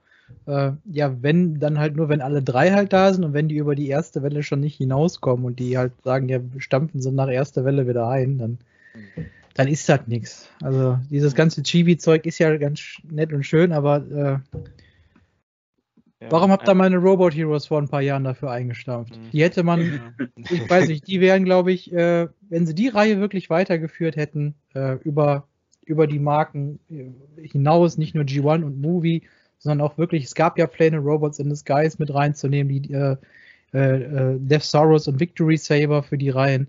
Also ich glaube, wenn man das äh, weitergeführt hätte, äh, ich glaube, da wären, da wäre, glaube ich, eine, wirklich eine gute Sammlung bei rumgekommen. Ja. Hm. Gut, dann gab es noch ein paar ja, neue Listings, die mal wieder irgendjemand irgendwo ausgebuddelt hat. Und äh, da waren, ich sag mal, zwei Überraschungen dabei, die ich so jetzt habe nicht kommen sehen. Also Strong Arm hatten wir schon mal angekündigt, diese Mhm. Rock, ob das jetzt Rocklords sind oder nicht, wird sich noch zeigen. Es wird einen Leader Soundwave geben. Ich meine, dass ein Leadergröße kommt, okay, aber dass es noch in irgendeiner Form einen Soundwave gibt, hätte mich jetzt nicht wirklich überrascht. Beast Wars Fledermaus, Beast Wars Fledermaus. Bin ich dabei, ja, der hat es Ja. endlich mal verdient. Ja, vielleicht ja der Cybertron Soundwave in Leadergröße. Das, das wäre ganz witzig, ehrlich gesagt. Ja, Mit Soundchip bitte. Ich will, dass der wie so ein Ja. abgedroschener DJ redet. Mhm.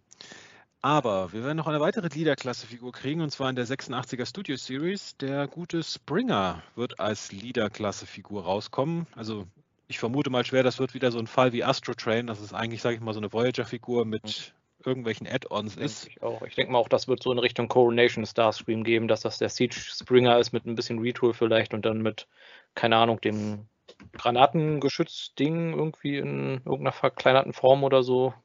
Zum Beispiel, Mhm. ja.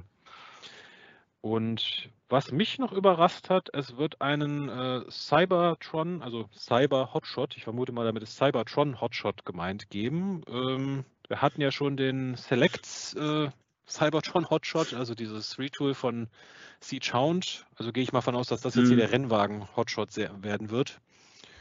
Ähm, Ja. darauf bin ich gespannt. Also ich fand die Figur damals sehr gut. Mhm. Beweglichkeit war hier und da vielleicht nicht ganz perfekt, aber ansonsten hat mir die Figur sehr gut gefallen. Oh ja. Da bin ich jetzt wirklich mal gespannt, was sie daraus machen. Also, Wir hatten ähm, auch schon ein Listing gehabt ähm, für einen Cyber äh, Starscream. Da war ja jetzt quasi auch so die Frage, was wird das? Wird das ein Cybertron Starscream ne? oder wird das ein mhm. Cyberverse Starscream vielleicht für die, äh, für die mhm. äh, Legacy-Reihe? Ja, ich würde Cybertron tippen, ja. Ja, wenn jetzt der Cyber Hotshot, weil ich glaube, es gab ja, glaube ich, keinen Hotshot in der Cyberverse-Serie. Hot äh, ein Hotshot, Hot ja, aber keinen Hotshot. Aber nee. ähm, also wenn, also anhand dessen würde ich jetzt auch sagen, dass der Cyber Starscream dann auch der Cybertron Starscream ist. Mhm. Gut. Und um die Liste voll zu machen, ein Core Class Steel Jaw soll auch noch kommen, ja. aber ja. Da, da habe ich mich zuerst gefreut und dann habe ich gesehen, ach Mist, Transformer Movie 4 Steel Jaw. Leider kein G1 Steel Jaw. Ja. Bei dem Soundwave, ja, bin ich auch mal gespannt, was das für einer wird. Ob es wirklich, vielleicht ist es nur der Netflix mit seinen Kassetten dann genau. mit dabei, was ich jetzt nicht für unwahrscheinlich halte, dass die da endlich wieder die Freigabe bekommen haben, dass die die halt auch außerhalb der, der, der Dingsreihe da benutzen dürfen. Die also Hasbro hat es ja quasi indirekt bestätigt, also sie, hatten, sie, haben es sogar bestätigt in, äh, in, einem Interview, dass der Mold wieder so zur regulären Nutzung verfügbar mhm. ist. Und äh, das haben sie quasi noch direkt gemacht, deswegen haben wir den halt in der Shattered Glass-Reihe dann bekommen. Stimmt, das war ja auch der gewesen, richtig. Hm. Ja, also schauen wir mal. Ja. Gut, und als letzte News aus diesem, ich nenne es mal Second-Party-Segment, äh, haben wir dann noch eine Ankündigung von Hasbro, weil nächstes Jahr werden die Transformers ja 40. Und äh, Hasbro hat quasi eine Initiative gestartet, die nennt sich äh, Blueprint 2.0 Plan, was auch immer das äh, genau werden wird. Und das geht wohl unter anderem darum, dass äh, Hasbro die äh, ursprünglichen äh, ja, Konzeptzeichnungen und 3D-Model-Files für die klassischen G1-Transformer zur Verfügung stellen wird an seine Lizenzpartner. Ähm, sowohl für Artwork als auch alle möglichen weiteren Produkte. Also es wird jetzt hier nicht explizit von, davon gesprochen, dass die, quasi die klassischen Figuren neu aufsetzen. Aber es soll wohl quasi für alle möglichen ja, Lizenzprodukte damit die Tür geöffnet werden. Also mhm. Was da man sich jetzt genau alles drunter vorstellen muss, das konnte ich jetzt hier noch nicht so wirklich herauslesen. Ja, also es äh, aber, ist, ist, sehr abstrakt, aber ich bin auch mal sehr ja. gespannt. Also ob mhm. das jetzt mhm. wirklich bedeutet, dass irgendwie für Partyfirmen die G1-Figuren neu auflegen dürfen oder die Comics, also das fände ich schon nicht schlecht. Aber mhm. irgendwie befürchte ich, das heißt dann nur, die können dann irgendwelche äh, erinnert ihr euch noch an diese, diese Weihnachtsbaum-Deko-Transformer-Dinger, dass die dann sowas machen dürfen? Ja, oder so Lunchboxen oder sowas. Also. Ja. Und der Animated äh, äh TV-Soundtrack soll nochmal aufgelegt werden. Den gab es ja vor ein paar Jahren äh, schon mal als, äh, als Vinyl, konnte man den ja als limitierte Version bekommen. Und äh, ja, der soll jetzt digital dann auch verfügbar werden, endlich. Und äh, aus NFT. Auf ja. CD, Leute, hätte ich die gerne einfach, aber ja. CD ist out. Auf Gibt's Kassette. Genau. Ja, da suche ich noch nach vom, vom Bumblebee Soundtrack. Den konnte man äh, auf ausgewählten Presseevents konnte man den auf Kassette bekommen. Ey, da suche ich noch nach. Echt? Okay. Hast du denn noch einen Kassettenspieler zu Hause? Ist ja egal, Hauptsache die Kassette einfacher. so Leute, wir haben die Stunde für die News jetzt langsam schon gesprengt, also wir müssen jetzt mal bisschen okay. Tempo machen. Wird durchgepeitscht. Ja, Jess, ich übergebe mal Medien News. Ja, also bei den Transformer, also es gibt eine gute Nachricht für Leute, die äh, Comics und Transformers gerne haben. Und zwar ähm, bekommt Transformers und G.I. Joe ein neues Zuhause ähm, in ein, von einem Comic-Publisher. Äh, und äh, das wäre an sich im Großen und Ganzen dieses Mal Image Comics oder Skybound. Sie, ich glaube, Skybound, das äh, so wie ich mitbekommen habe, gehört Image jetzt und äh, darum äh, sind die jetzt zusammen.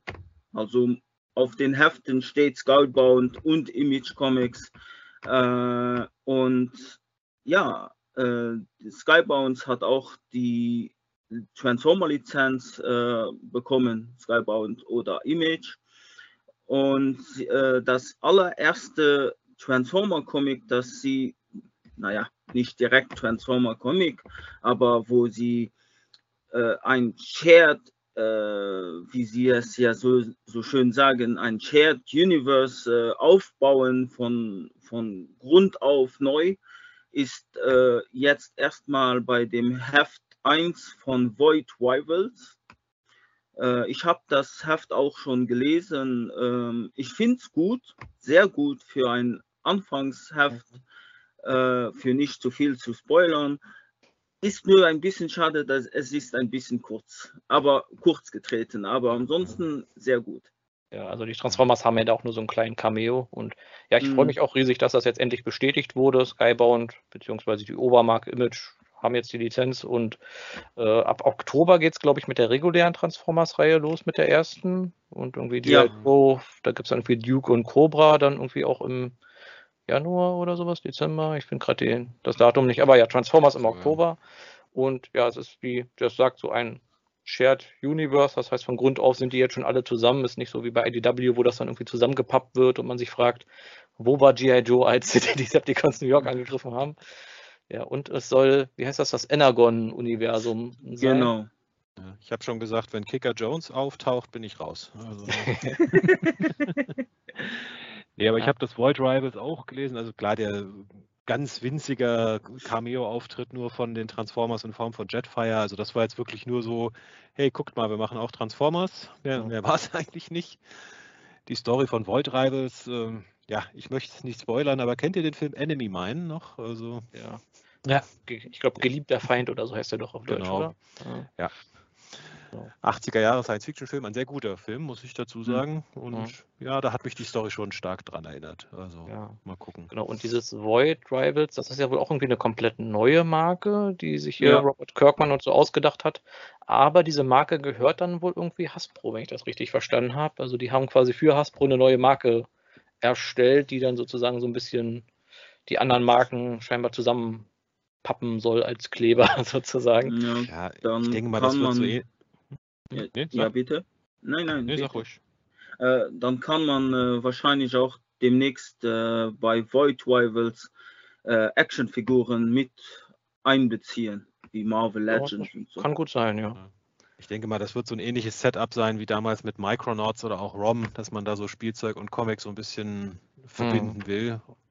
Ich meine, ob es dann so erfolgreich wird wie Transformers oder so erfolgreich wie ROM, das werden wir Ja. sehen. Also an ROM kommen die nicht ran, glaube ich. Nee. Nee. Ja. Ja, genau. Also und äh, die Story, ich glaube, so viel hatten sie schon gesagt, die soll wieder so ein bisschen den Original G1-Status quo haben. Also Autobots landen auf der Erde Mhm. Und ja, vermutlich Optimus und seine Crew gegen Megatron und seine Decepticon Standard Crew sind dann irgendwo auf der Erde und sind dann erstmal im Verborgenen, also so der klassische G1-Cartoon-Status quo aus der ersten Staffel, den, wo man ja sagen muss, in den Comics, den jetzt schon haben wir den ja schon lange nicht mehr gesehen, oder? Den gab es damals an der Anfangsphase von IDW, was ja jetzt auch schon zehn Jahre, länger als zehn Jahre her ist, 17, Also- genau. 17 Jahre oder so. Also ist vielleicht gar nicht mal so verkehrt, dass man mal wieder von diesem Punkt ausgeht mit der neuen Geschichte. Ja, es hat auch den Vorteil, wenn die so ein bisschen im Verborgenen ar- äh, arrangieren, muss man sich nicht ständig fragen, hier, die machen ganze Städte platt, warum ist da G.I. Mhm. Joe nicht dabei? Äh, dann können wir die auch noch so ein bisschen separat laufen lassen, schon im Shared Universe, aber nicht, Mhm. äh, nicht ständig quasi, dass man die ganze Zeit beide Titel le äh, lesen muss oder wie viele Titel es auch immer werden, um überhaupt Mhm. mitzukommen. Das hat mich Ja, in der Endphase von IDW ein bisschen gestört, dass man eigentlich d- 20 Titel parallel, also von IDW Mhm. Phase 1, dass man 20 Titel parallel lesen musste, um die Ja, Story. Thundercracker noch bei G.I. Joe auf einmal dabei ist und sowas. Oder Ja. nee, Sky, Skybob war es, glaube ich, gewesen. Ja. Genau. Ja. Ja. Ja. Ja, und dann äh, gibt es zwei äh, Kollaborationen von Videospielen. Davon eine ist Fortnite äh, Cross äh, Transformer im Rise of the Beasts äh, Collaboration, wobei man auch Optimus Prime, den, den Peter Cullen Optimus Prime und den Ron, Ron Perlman Optimus Primal kann ähm, freischalten oder besser gesagt den Beast Optimus Primal muss man sich erkaufen und der Optimus Prime, den kann man mit dem Battle Pass, äh, wenn man den natürlich auch kauft, äh, freischalten im Level 100. Mhm. Hast, du, Ähm. hast du ihn schon freigeschaltet? Natürlich. Natürlich. Natürlich, aber in den Bonus äh, weil es gibt danach noch so Bonus-Freischaltungen. Äh, da gibt es den Optimus Prime nochmal freizuschalten mit Battle Damage und den habe ich noch nicht äh, freigeschaltet. Äh, ja, und Rocket League, ein anderes äh, Spiel, eher ein bisschen mehr mit äh, Fußball gemischt, ja, hat auch ein, genau, ha, haben auch eine Transformer Collaboration und da kann man mit, naja, mit einem nicht sehr schönen modellierten Bumblebee äh, herumrasen und äh, Tore schießen. Ja, das wirklich, äh, ich habe, weiß es gerade ich habe den Trailer mir nochmal angeguckt. Mhm. Ähm, also, also, erstens, das, das Ding sieht nicht mal aus wie der Camaro aus dem Film, sieht nicht mhm. aus wie die Cyberverse-Version, es sieht aus wie Dinge, ne? Und äh, also einfach so wirklich so ein generisches, futuristisches Sportwagenauto, jetzt einfach mhm. in Gelb. Also da ist wirklich, also wenn sie den, wenn, also wenn, dann macht man sowas richtig, dann will ich mit Optimus Prime als G1-Truck und mit äh, einem VW-Käfer äh, wieder äh, darum und also, nee, also ganz ehrlich, nee, also fatale Chance, tut mir leid. Ja. Also, da sind wir, glaube ich, jetzt wirklich in dem Bereich, wir lizenzieren alles, was nur irgend geht. Die Marke ist ja. gerade sehr populär. genau. Die Leute werden schon kaufen. Also, alles, was nicht bei drei auf den Bäumen ist, kriegt eine Transformers-Lizenz verpasst. Genau. ja, Spiel. Hat einer von euch mal Rocket League gespielt? Ich habe es versucht, aber. Auf einer Party mal, ja. Party. Also be bevor du diese News gepostet hast, hatte ich noch nie davon gehört, ehrlich gesagt. Okay, also. ja, also wir sind alle voll im Thema, stelle ich fest. Ja. Genau. Ich kann es auch nur von, ich habe mal ein Video gesehen, aber gespielt habe ich es auch nicht, aber ja, mal sehen. Also wir sind alle gespannt, welche, welche Spielemarke das nächste Crossover an, ankündigt. Nach Battleships und Rocket League und Fortnite. Was, was ist da noch übrig? Smite. Angry Birds hatten wir schon. Also. Smite war auch dabei schon. Ja, was ja. ist denn gerade so populär? Weil ich bin da komplett raus. Also, ich werde ja nur noch das. Spielen die äh, Kinder noch Minecraft oder so? ja, ja, sie spielen es noch immer. Ich warte ja dann quasi nur noch darauf, dass Optimus und äh, Bumblebee vielleicht mal bei Smash Brothers oder so vielleicht auftauchen oder so. Ich könnte mal so ein paar Retro-Games hier, was weiß ich, Bumblebee anstatt von Pac-Man oder mhm. was weiß ich, Jetfire spielt Gallagher oder irgendwie sowas mal ja. machen. Ja. Ich glaube, in Japan gab es da so ein vom Smash Brothers auch schon so, so ein Gegenstück von einer anderen Firma, wo Optimus Prime sogar dabei war. Ja.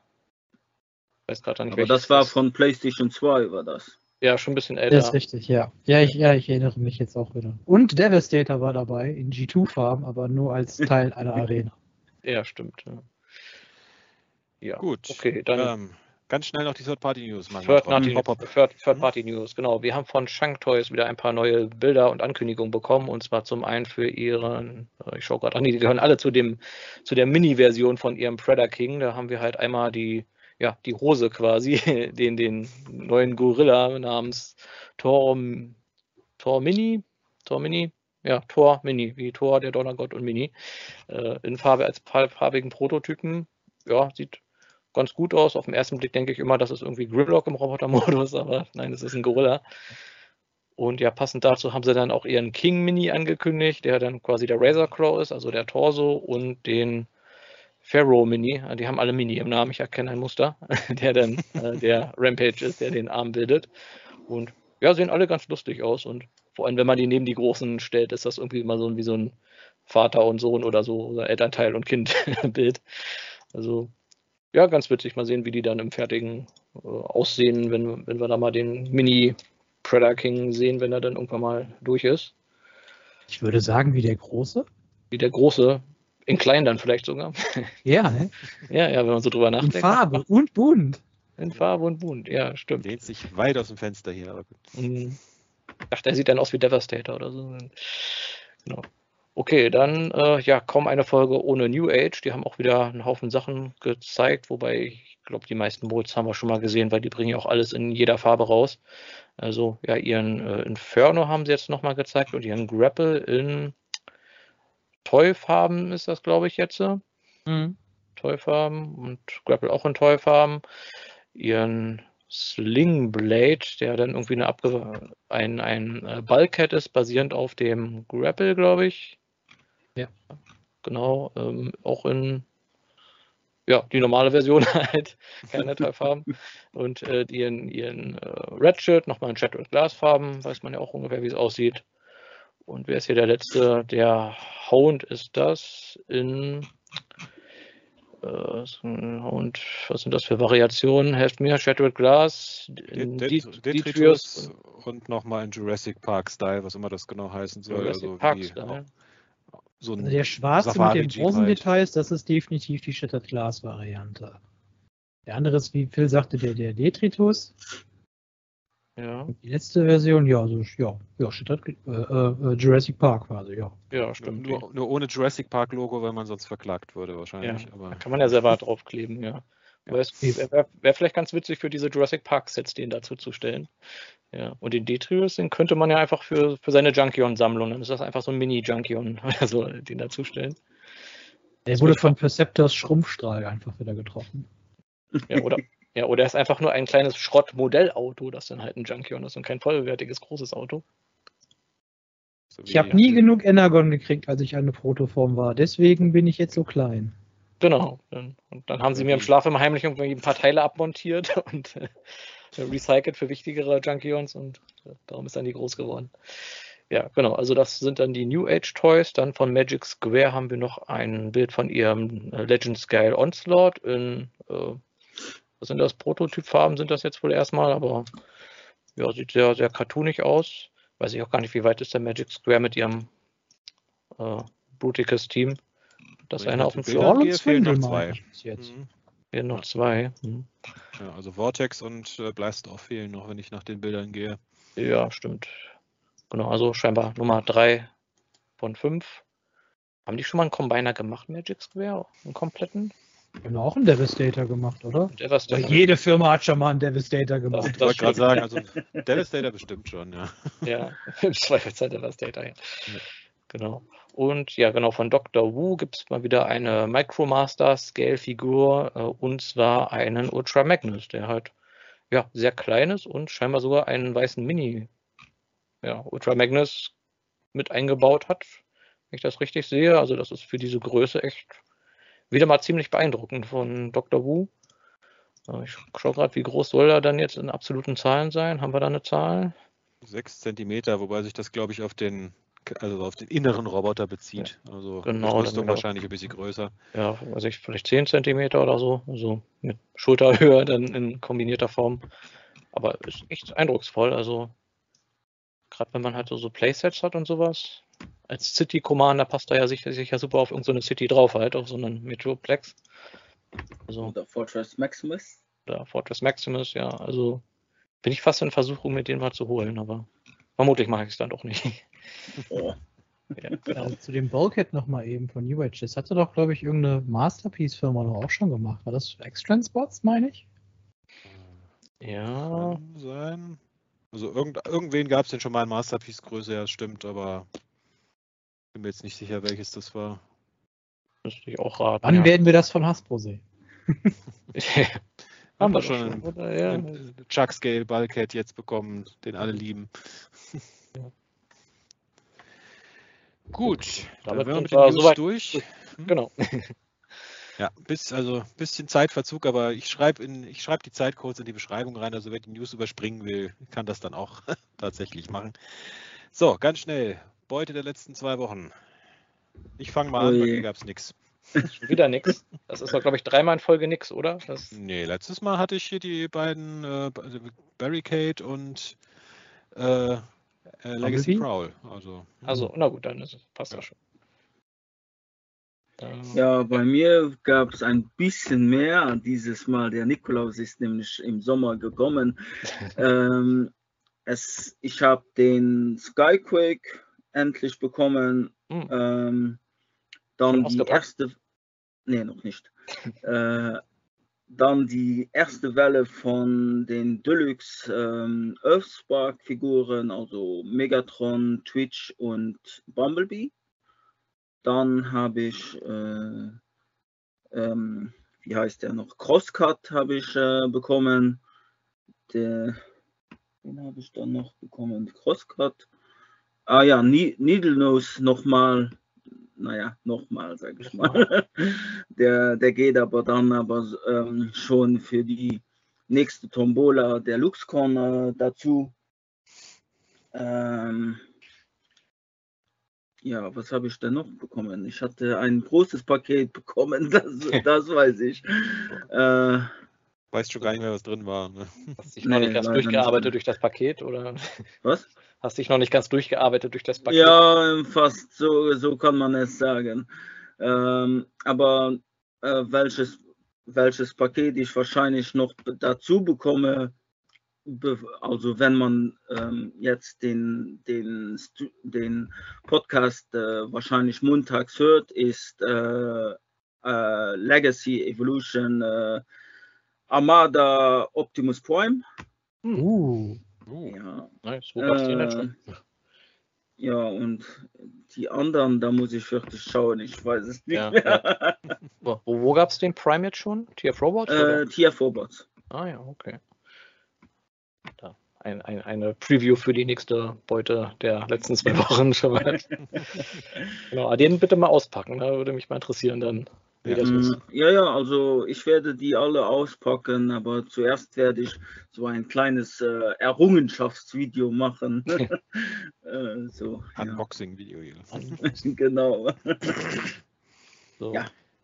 Genau, dann, ja, ich mache einfach mal weiter. Bei mir sind es vier Figuren. Ich habe mir einmal geholt den Selex DK Free Breaker, weil der sehr günstig war. Also den äh, Trail Cutter, Trail Breaker. Wie ist er denn offiziell jetzt eigentlich? Trail Cutter oder Breaker? Ich glaube wieder Breaker wieder. Breaker wieder. Mm, Genau, in, in Blau sieht, ja, finde ich eigentlich ziemlich schick aus in den Farben. Hat auch so ein paar Tampographs drauf und finde, geht eigentlich auch als äh, G1 äh, Marvel Comics äh, Trailbreaker durch, könnte, könnte man ja. sagen. Ja, also ja, kann, kann ich empfehlen, wenn einem die Mode soweit gefällt. Äh, dann den habe ich mir noch geholt, den Selex äh, Magnificus, also den bösen Perceptor quasi. Ich sag mal, mit dem Mhm. Farbschema kann man eigentlich auch nichts wirklich falsch machen. Ich meine, schwarz mit einem Grau und gerade so dieses Blutrote auf der Scheibe Mhm. vorne. Also der Kopf ist auch gut gelungen. Also die Mode an sich ist ja auch ganz solide. Also ja, gefällt mir eigentlich ziemlich gut. Also kann ich empfehlen, wenn man den mal günstig findet. Und dann aus der Legacy Evolution Reihe, auch weil sie mal ein bisschen günstiger zu kriegen waren, habe ich den, äh, wie heißt denn der, der Junkion, äh, Crash Crash Bar. Bar, Crash Bar, genau, der aus der zweiten Welle. Wo ich überrascht bin, der ist doch ein bisschen kleiner, als ich erwartet habe. Also der ist ja, ich gucke gerade, ich habe hier noch, der nächste, den ich noch habe, ist der Shrapnel und der Crash ist auch nochmal so ein, ich würde sagen, halben Kopf zumindest kleiner. Und ja, der ist schon ganz witzig, also ja, ein bisschen viel Kibbel so an den Beinen, also dass er so dieses Rad oder beide Räder so an den Hinter, äh, also unter, also den, wie sagt man, den, den Waden quasi hat nach hinten, das schränkt ihn so ein bisschen ein, finde ich. Und sag mal, man kann ihn quasi transformieren, ohne ihn auseinanderzunehmen, aber auch nur so, nicht so hundertprozentig, finde ich.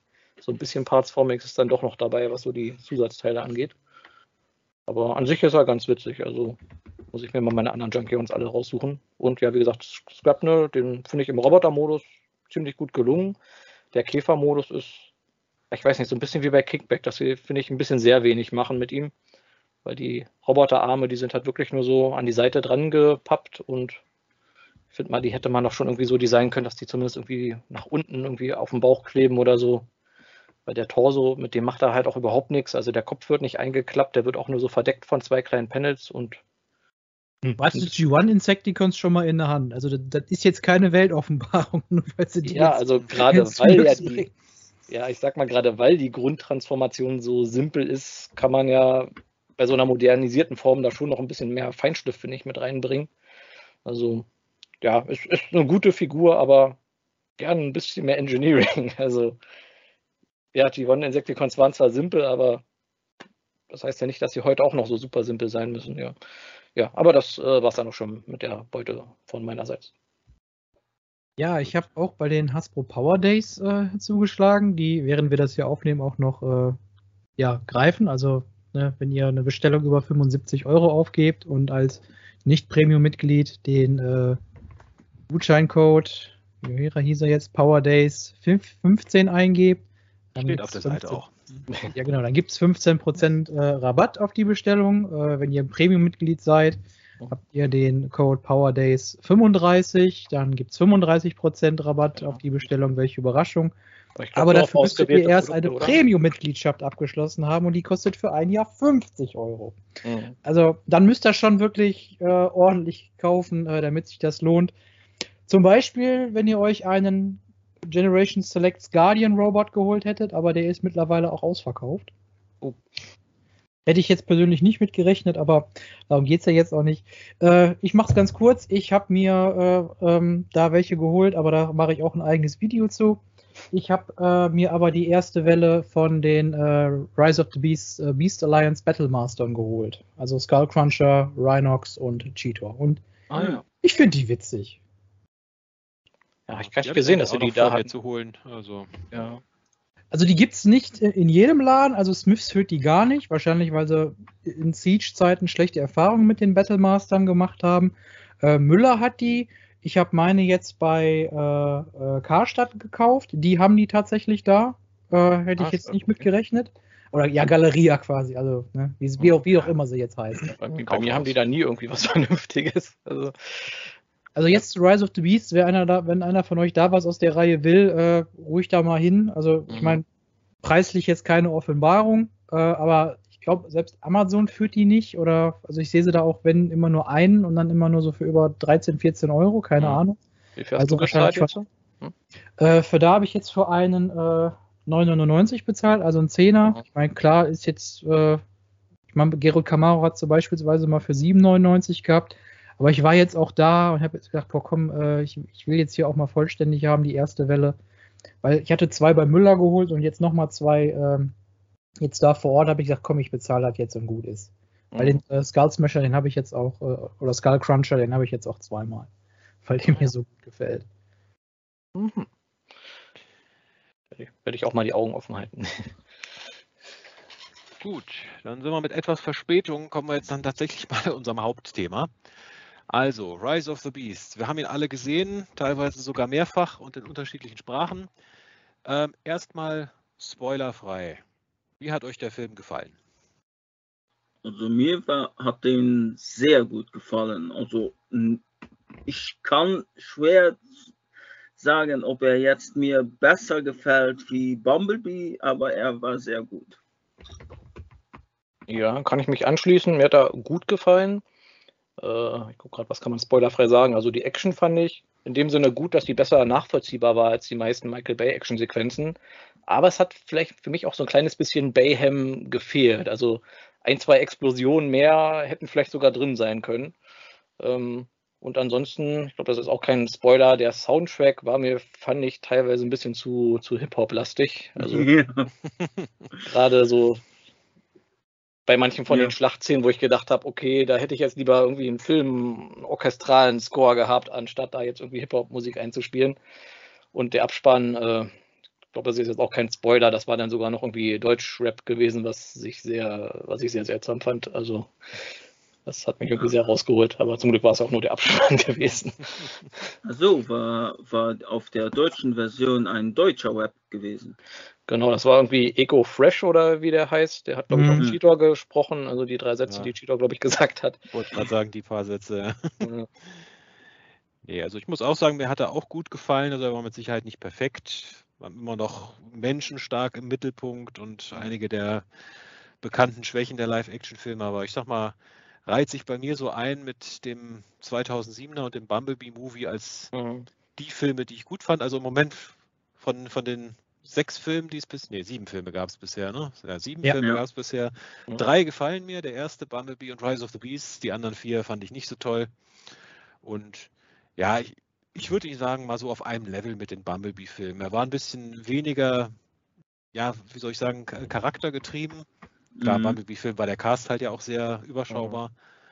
War wieder ein bisschen mehr so in Richtung, ja, erster Film, was so die Action angeht.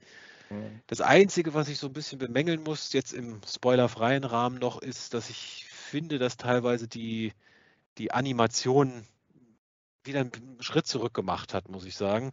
Also, wenn nur die Transformers zu sehen waren, sah es toll aus, aber gerade in der Interaktion Transformers-Charaktere, menschliche Charaktere, fand ich, das sah in einigen Einstellungen ziemlich hölzern aus. Also, Mhm. Äh, Gerade in der, ich denke zum Beispiel an die eine Szene, wo Optimus den, wie hieß er, den Noah hochhebt. Noah, genau. Ja, ja, das sah ja. für mich irgendwie, das sah schon fast nach 80er Stop-Motion aus, muss ich sagen. Also das sah Ja, irgendwie so ein so. bisschen. Auch die eine aus. Szene, wo ein Mensch äh, quasi sehr intim, nee, wie sagt man dann? Äh, mit, mit einem der. Transformers äh, sich sehr.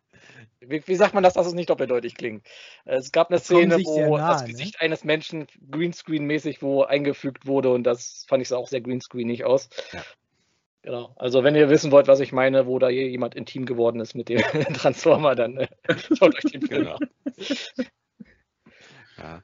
Ich meine, die Handlung fand ich äh, okay, sehr geradlinig, jetzt so nicht, also mit ke- keinen besonders überraschenden Wendungen und einige, ja, einige Wendungen hat man meilenweit kommen Ja. muss ich sagen. Der Aber, Film bestand aus den bekannten Tropes aus den Transformer-Filmen, aber er war zumindest, hatte halbwegs Sinn gemacht. Es war kein so chaotisches Durcheinander, wo man überhaupt nicht wusste, was jetzt überhaupt Sache ist und was wollen die überhaupt von mir. Ja, und es gab keine übermäßig nervigen Nebencharaktere. Das hat, ist schon mal was Positives Ja. für, für mich persönlich. Mhm. Gab jetzt Also niemanden, wo ich gedacht habe, wann stirbt der Charakter endlich oder wann, wann ist der endlich oder so. genau. Also zwei menschliche Charaktere und mit ein bisschen drumrum, aber die eigentlich nicht wirklich eine große Rolle gespielt haben. Mhm. Und was ich positiv, was ich wirklich positiv sagen muss, die Laufzeit. Zwei Stunden und ein bisschen was hat völlig gereicht. Also wir Genau. mussten nicht wieder so ein dreieinhalb Stunden Massenspektakel ertragen, wo man am Ende rausgeht und erstmal sortieren muss, was hat man jetzt eigentlich gesehen, äh, welche zehn Minuten haben einen wirklich interessiert, den Rest muss Ja. man dann ausblenden. Also Die, die eineinhalb Stunden, wo wieder irgendein blöder Nebencharakter irgendwo durch eine Stadt rennt oder so und, und ein- einfach nur wartet darauf, wann kommen denn endlich wieder die Transformers. Äh, Ja, das hat zum Glück ja auch gefehlt. Ja, das wie gesagt, wie schon gesagt, für mich ein Pluspunkt, dass viele der Minuspunkte aus den späteren Bay-Filmen nicht vorhanden waren. Also Mhm. ist eine niedrige Schwelle für so einen Film allgemein, aber für einen Transformer-Film, also ja, ist, ist mir das zumindest positiv, aufgefallen. Ja. Ja, ich schließe mich da meinen Vorrednern an. Also auch ich fand den äh, wirklich äh, sehr gut. Und ähm, man kann quasi auch, um, um Spoiler zu vermeiden, quasi sagen, der nimmt sich sehr, sehr vieles, was in Bumblebee funktioniert hat und auch sehr, sehr vieles, was so aus den Bay-Filmen funktioniert hat, hauptsächlich aus dem ersten, aber auch hier und da mal was aus dem dritten, finde ich.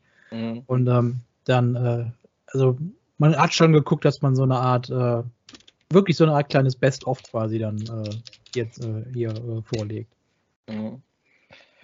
Nee, kann man, Ja. denke ich, so unterschreiben. Also mich hat der Soundtrack jetzt, muss ich sagen, nicht genervt. Ich meine, die, die Rap-Einlagen waren ja hauptsächlich, sage ich mal, da, wo wir in New York unterwegs Mhm. waren, im 90er Also- Jahre New York. Also da fand ich sie auch noch passend. Also New Ja. York, 90er Jahre, das passt zur Atmosphäre, aber ich sag mal, wenn es dann zur großen epischen Schlacht kommt, Ja. das ist, als ob du, weiß ich, bei Star Wars irgendwie Luke gegen Darth Vader kämpfen siehst und dann irgendwie Hip-Hop-Musik im Hintergrund spielt, das ist ein- einfach irgendwie unpassend, fand ich. Wäre mal ein interessantes Experiment. Ja, wir- wirklich sowas, was einer so auf YouTube so selber gebastelt hat, so, so, so Aber ich muss auch sagen, okay, für, für mich jetzt äh, hat, hat auch diese Webmusik immer oft, weil ich, ich bin kein, äh, ich mag jetzt persönlich dieses, die Web-Hip-Hop-Musik an sich nicht so wie jetzt Rock oder, oder äh, Heavy Metal.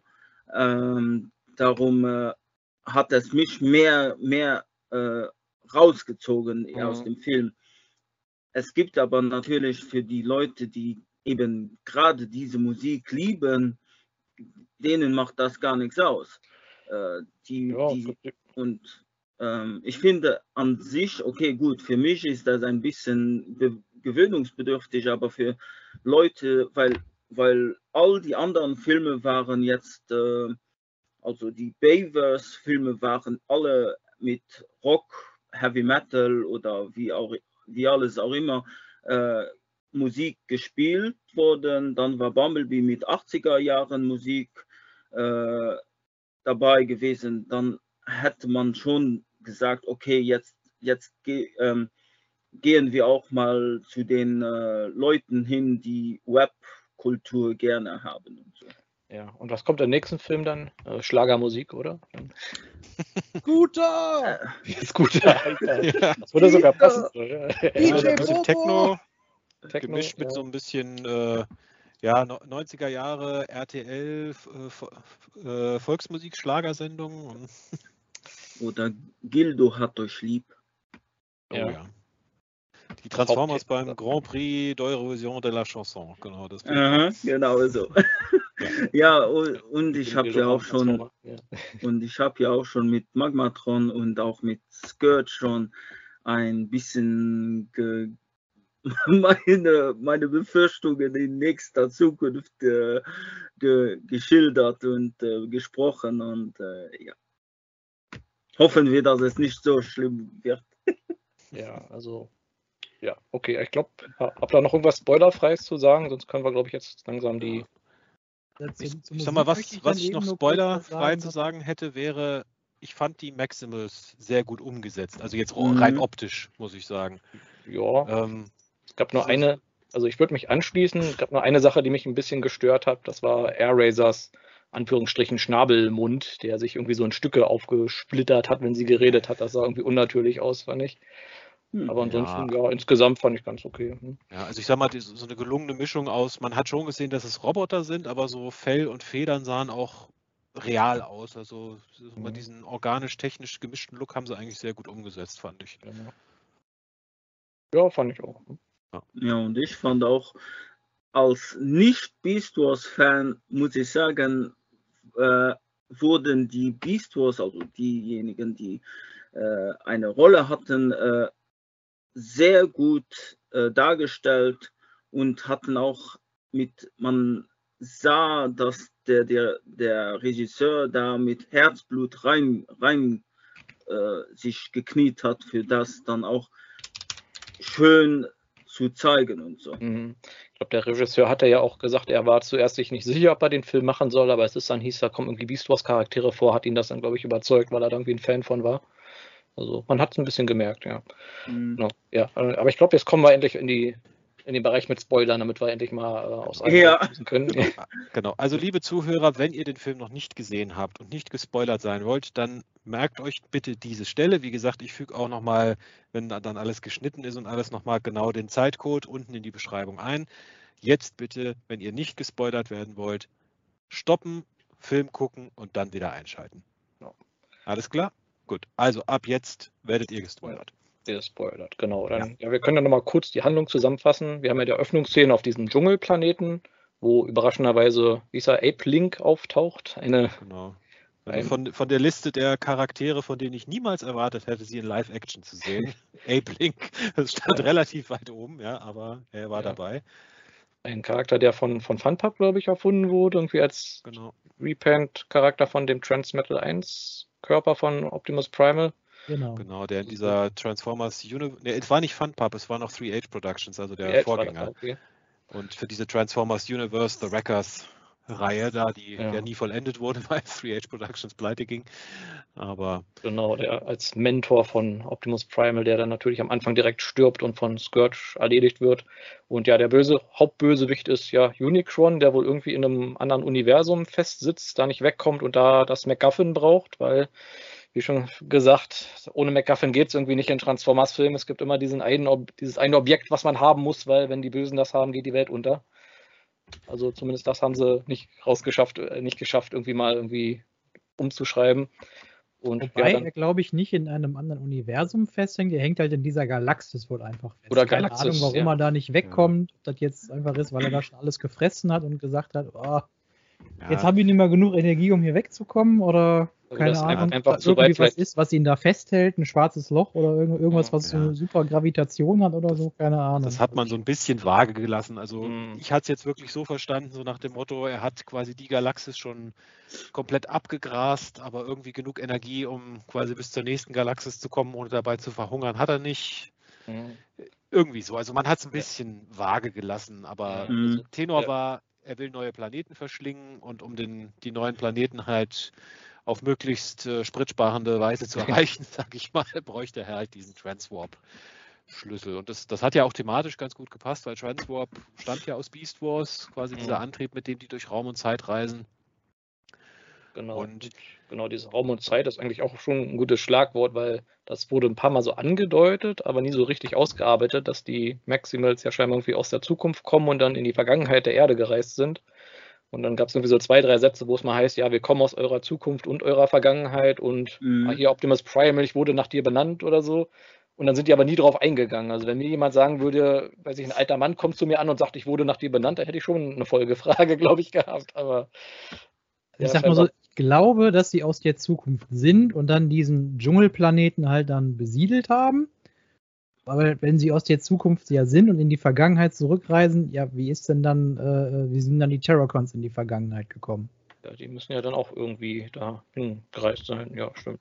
Ja, Also weil wenn die jetzt keinen DeLorean haben, ähm, äh, dann oder äh, Also auch hier hat man es vage gelassen, sagen wir mal so. Also kann man jetzt viel reininterpretieren. Explizit gesagt wurde es nicht.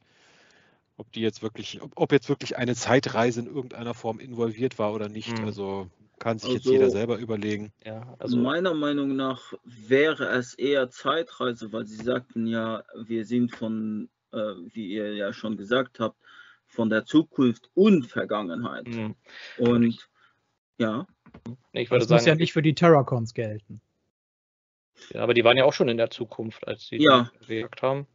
Das sei denn, die ha das sind jetzt die Terracons aus der Gegenwart und der Zukunft, obwohl das geht ja nicht, der hat ja doch schon das Symbol von Apeling, den er dann da mitgenommen hat, glaube ich, auf der Schulter gehabt. Der Scourge, der da immer seine Symbole gesammelt hat, was ich immer ganz cool fand. Dass er auch schon irgendwie einen Wrecker und einen Predacon und so erledigt hatte. ja, und äh, da möchte ich auch noch einen Punkt, äh, also mit den Terrorcons, äh, wa die waren saugut äh, geschrieben, auch sehr, sehr gut in Szene gesetzt, in den Kampfszenen und so. Mhm. Aber ein, einer, der in einer, einem kleinen Discord-Kanal von mir drin ist, hatte sogar eine kleine Theorie, die mich selbst ein bisschen, sag ich mal, anfangs hatte ich es nicht gemerkt, aber zum Nachdenken gebracht habe, hat, ha, gehabt hat. Äh, und zwar äh, Scourge, nehmen wir an, Scourge ist, äh, wäre einen reformatted äh, Optimus Prime gewesen, also von einer anderen Zu Zukunft wie die Gegenwart, wo der Film gespielt hat. Mhm. Äh, die, die Nightbird wäre RC gewesen und äh, Battletrap wäre Bumblebee gewesen. Mhm. Ja, Ja. Fast so ein bisschen passend, stimmt. Ja. Ja, genauso die Überlegung, dass Scourge vielleicht irgendwie Optimus aus der Zukunft, das hatte ich auch schon. Ich meine, ihm wird ja dann einmal bei der Schlacht am Ende auch die Maske runtergehauen, dann habe ich auch irgendwie geguckt, soll man den jetzt irgendwie wiedererkennen? Sieht ein bisschen vielleicht aus wie Megatron, aber nee, es sollte irgendwie nur zeigen, Und- dass er so ein bisschen abgeranzt aussieht ohne Maske. Genau, und wo, wo mir diese bisschen auch diese Theorie von dem einen, einen ähm, aus dem Discord-Kanal ähm, äh, das eben geschildert hatte, kam mir auch ein bisschen die, die, dieses Gefühl, weil äh, wenn man bedenkt, ganz zum Schluss war ja noch Unicron, kam ja bis bei die Erdatmosphäre und äh, machte Optimus Prime den, den ähm, sage ich mal, ein, ein Deal. Er würde ihm unmögliche äh, Macht verleihen, wenn er ihm, ihm äh, halt äh, also Reinlässt. beitreten wird. Ja, das ist auch ganz Und- interessant. Sie hatten ja auch gesagt, dass das Drehbuch wurde wohl nochmal überarbeitet und in der originalen Mhm. Version soll Optimus Prime wohl am Ende eingesaugt worden sein, was das ja so ein bisschen unterstützt hätte, dass er vielleicht doch dann Scourge wäre. Ja, Und, und bei mir hätte ich, aber also das ist meine Theorie, weil eben Optimus Prime die Maximals in der Gegenwart von dem Film getroffen hat, ähm, hatte er eine andere Idee gehabt, also eine andere Vision von äh, Führerschaft und Hm. deswegen nicht die Geschichte äh, nochmal verfolgt hat, dann als Scourge zu ver, so, dass in, de in der Zeitlinie Optimus Primal und Prime nie aufeinander getroffen sind, weil, Genau, genau, das kann man ja auch sagen, Prime ist ja so ein bisschen, also es ist nicht, nicht ganz der klassische Prime, der ist ja doch sehr, sehr misstrauisch gegenüber Menschen. genau. Und ja, Primal redet ihn ja dann, glaube ich, so ein bisschen gut zu. So, ja, die Menschen Ich glaube, das war, glaube ich, irgendwie sogar ein Zitat dann aus dem ersten Film oder so. Die, in ihm steckt mehr, als man auf den ersten Blick sieht oder sowas. More, more than meets the eye musste natürlich wieder mit rein. Natürlich. He Genau, set ja. the line, he set the line. Yeah. Ja.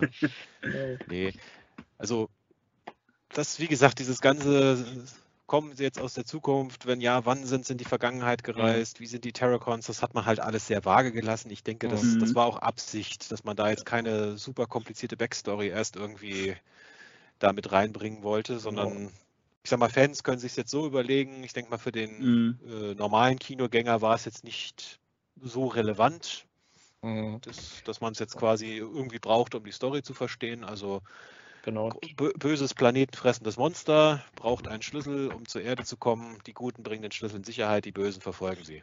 Mhm. Fertig. Das ist Mhm. im Prinzip die Story und ich sag mal, für den normalen Kinogänger reicht das völlig. Und der Transformers-Fan kann jetzt quasi rein interpretieren und Theorien darauf aufbauen, wie er lustig ist.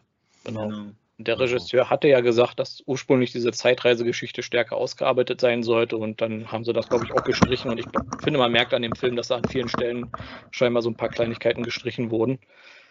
Auch was so die Nebencharaktere angeht, weil ich sag mal, als dann Wheeljack aufgetaucht ist, der hat ja irgendwie gar nichts gemacht, der ist einfach so dazugekommen und hat Eine irgendwie einen komischen. Joke gemacht über seinen Akzent und dann war er halt einfach nur dabei und fertig. Ja.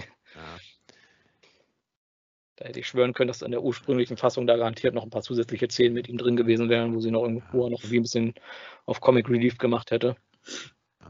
Ich denke mal, das hat man, finde ich, auch ein bisschen, also wenn wir mal so ein bisschen chronologisch durchgehen, nach dieser Anfangsszene äh, sind wir ja quasi im 90er Jahre New York und Mhm. lernen unsere beiden menschlichen Charaktere kennen. Auch da muss ich sagen, da fand ich, ich meine, da sind dann, klar, der Fokus war dann erstmal eine Zeit lang auf dem Menschen, aber jetzt auch nicht ewig lange. Ja, Wenn ich Ja. jetzt so an den 2007er Film denke, da hat es ja, glaube ich, bis über eine Stunde gedauert, bis dann endlich, sage ich mal, die, die Autobots erschienen sind und man Bumblebee Ja. auch mal im Robotermodus gesehen hat. ja, Ich habe jetzt nicht mitgestoppt, aber ich sag mal, das war vielleicht jetzt so eine Viertelstunde, um die Menschen ja, einzuführen. hätte ich Viertelstunde, jetzt mal 20 geschätzt, Minuten. Ne? Ja, Genau. sowas in dem Dreh, ne? Genau, Ja. ich sag mal, es sind ja auch zwei Hauptcharaktere, also der, wie ist er, der Noah, der irgendwie ein Ex-Militär ist und da quasi Mhm. arbeitet und die, ich habe mal Elena. notiert, E- Elena, die da irgendwie eine Museumspraktikantin nur ist, aber sich Genau. da su- super auskennt mit allen Artefakten und da von ihrer Chefin so ein bisschen ausgenutzt wird, die dann da diese Air-Razor-Statue findet, die dann das Mac- MacGuffin ist oder die Hälfte des MacGuffins. Und ich muss jetzt hier nochmal einschreiben, mein lieber Dan von Sentinel Bay Reviews, diese Statue ist eindeutig ein Adler und keine Eule. Es war nie von einer Eule die Rede, es sah auch nie aus wie eine Eule. Also Mhm. Ja. in der Ornithologie musst du noch ein bisschen dich Ja. firm machen. Ja. ja. Oder ist es nicht sogar eher noch ein, ein Falke, weil Air Razor ist doch eher ein Falke, so traditionell. ja, Falke, Adler, also ein. Raubvogel, der nicht wie eine Eule aussieht. Bringst du zum Sommerfest deinen Beast Wars Prowl mit? Also Habe ich vor. Also ich wollte Air Racer und Prowl dann nochmal nebeneinander stellen und Ja. Quasi nochmal Anschauungsmaterial dann, ja. so eine kleine PowerPoint-Präsentation, der Unterschied zwischen Eulen und äh, anderen Eule, Kleidstücken. Falke. Eule, Falke. Erkenne den Unterschied. ja, Ja, sehr gut. mit Genau. Test am Ende. Genau. Test, genau. Finden Zwei- Sie alle Eulen in diesem Bild. Ja. Ja, genau. Okay, also ja, wir hatten ja die Eröffnungsszene in dem Film, mit, wo wir Noah und die Elena da kennengelernt haben und dann natürlich treffen die auf die Transformer und zwar Noah wird irgendwie angestachelt von seinem Kumpel da ein Auto zu klauen, weil er irgendwie Geld braucht und das ist dann natürlich Überraschung einer der Transformer und zwar Mirage, der den Altmode von G1 Jazz hat, mehr oder weniger, warum auch immer. Ja, und ja, dann sind sie da halt in dieser Garage, wo sie sich da treffen. Wir treffen Bumblebee und Arcee, wo ich sagen muss, Arcees Synchronstimme im Deutschen. Also die Frau hat ja überhaupt gar kein Synchrontalent, muss ich sagen. Ich habe die mal gegoogelt, die ist wohl eigentlich eine Rennfahrerin, aber das wirkte so seelenlos und eingesprochen. Alles, also das. Äh, da gebe ich persönlich aber, äh, ich, ich möchte die Frau da jetzt nicht kritisieren, äh, eine, eine, äh, eine Zukunft als Synchronsprecherin hat sie definitiv nicht. Mhm. Aber ich muss sagen, so ein paar Stellen fand ich, da hat sie das wirklich sehr gut performt. Gerade so die erste Szene, so, hier ist RC, ich habe Sichtkontakt. Optimus, was ist das? Also das fand ich schon realistisch. An einigen Stellen hat sie es, fand ich, ansonsten auch ganz gut rübergebracht. Aber an für sich muss ich auch sagen, ich glaube, dass ihre Stellen so scheiße sind. Das geht für mich ganz klar aufs Studio. Mhm. Äh, das, da da gab es keine Führung, da gab es keine Anweisung. Ja, hier mach einfach mal.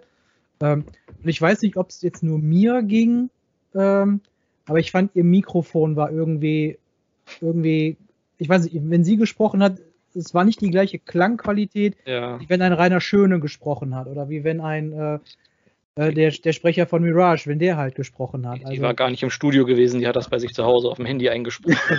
Keine Ahnung. Auf jeden Fall fand ich, sie klang irgendwie immer ein bisschen dumpf, Ja. entweder zu laut oder zu leise. Äh, auf jeden Fall, ich weiß nicht, also, also ich bin da der Meinung, das geht ganz klar aufs Studio zurück. Da hätte definitiv irgendein Verantwortlicher auch mal äh, äh, was, was machen sollen. Äh, Mhm. Vielleicht auch mal einen zweiten Take oder so, aber das, ich glaube, das fällt alles in diesem Bereich. Ja, ja, Ja. mach mal, ist Promo, äh, du bist eine Synchronsprecherin, du, für ein paar Gastauftritte kriegst du jetzt hier ein bisschen pauschal was und äh, Mhm. es ist gut. Ja, das, Das- denke ich auch, ja. Da hat man auch so ein bisschen das Gefühl, da wollte man irgendwie ein paar bekannte Namen in die, die, in die Sprecherliste reinnehmen und den, da man wusste, die haben es nicht so, nicht so die Erfahrung, gibt man ihnen halt die kleinen Rollen, weil, ich sag Mhm. mal, Eco Fresh jetzt für drei Sätze Cheetor, ja, Hab ich nicht gehört. ist auch die Frage, warum. Während der Schlacht vermutlich hat er irgendwie mal zweimal gebrüllt und einmal, wo er Mir- Mirage, glaube ich, angesprungen hat, hat irgendwie einen Satz gesagt oder so. Ja, irgendwie, sorry, dass ich dir Angst gemacht habe oder irgendwie sowas, aber ich glaube, das war sein einziger wichtiger Satz. So. So, ja, genau. Ja, In der Ja. Öffnungsszene hat er irgendwie einen Satz, es sind, oder wir, wir können kämpfen, wir können es schaffen vielleicht. Und, Mhm. äh, dann am Ende noch sowas. so, ja, die Tunnel sind äh, äh, klein genug für, für Menschen oder so, so wenn es dann zum, So, ja, genau. oder genau, das sind so ja. die Sätze und ja, also kein, kein Spruch im, im Kampf Ja. und ja. Mhm. Handeln wir an der- an der Stelle vielleicht einmal kurz ab. Rinox spricht gar nicht und ja, finde ich, das fand Einmal ich kurz sehr schade. gebrüllt, gebrüllt hat er vielleicht ein, zwei Mal oder so. Ja, ähm, Ja. das fand ich sehr schade, weil besonders diese Stelle, äh, wo Battletrap sagt, ja, liefert mir keiner einen richtigen Kampf. Diese, und dann fängt äh, ein Maximal den Morgenstern und sagt, wenn du einen richtigen Kampf willst, dann kannst du ihn auch haben. Die Stelle war von mit Primal besetzt. War super, aber ich sag, das wäre so eine Stelle gewesen, da hätte, hätte ich Bock gehabt, Rhinox zu sehen, dass man Mhm. das Rhinox gegen Battletrap kämpft. Ja. Das hätte gut gepasst, ja. Mhm. Genau. Und man hätte auch, sage ich mal, Rhinox, sage ich mal, die, diese Stelle geben können, wo er quasi diese Festung, kommen wir am Ende noch zu, analysiert, weil Rhinox war ja der Ingenieur der Maximus Mhm. auch. Ja, Da hätte man ihn auch vielleicht nochmal ein, zwei sagen, Sätze zu sagen lassen können, aber Genau, davon ist ja auch gar nichts irgendwie übernommen worden, dass er jetzt irgendwie auch gleichzeitig The Brain ist von, vom Team und nicht nur The, the, the Muscle, also der also Mhm. Muskeltyp, ja. Dafür Genau. hat dann äh, Wheeljack oder es sagt ja keiner Wheeljack, alle sagen Pablo. Ähm, dafür hat Pablo dann ja Steve, quasi Steve dann, Urkel, glaube ich, ja. also die meisten sagen halt Pablo, weil ja Pablo dann auch auf dem Truck ja auch draufsteht. Mhm. Ähm, und die meisten, äh, und er hat ja dann die, quasi dann Red Traps Rolle übernommen, als der Plan besprochen wird, ja, wir werden alle sterben. Ja, genau. ja. Viel, viel mehr hat er nicht gemacht, aber ja, das ist zumindest. Das Genau. muss ich auch sagen, also das finde ich schade, dass da Red Trap nicht dabei war, weil gerade Mhm. für diese Szene, wo sie da durch, am Ende durch die Tunnel kriechen müssen, da hätte sich ein Red Trap eigentlich wunderbar angeboten, Ja. Wobei, da die Menschen da durchzuführen, aber naja. ja.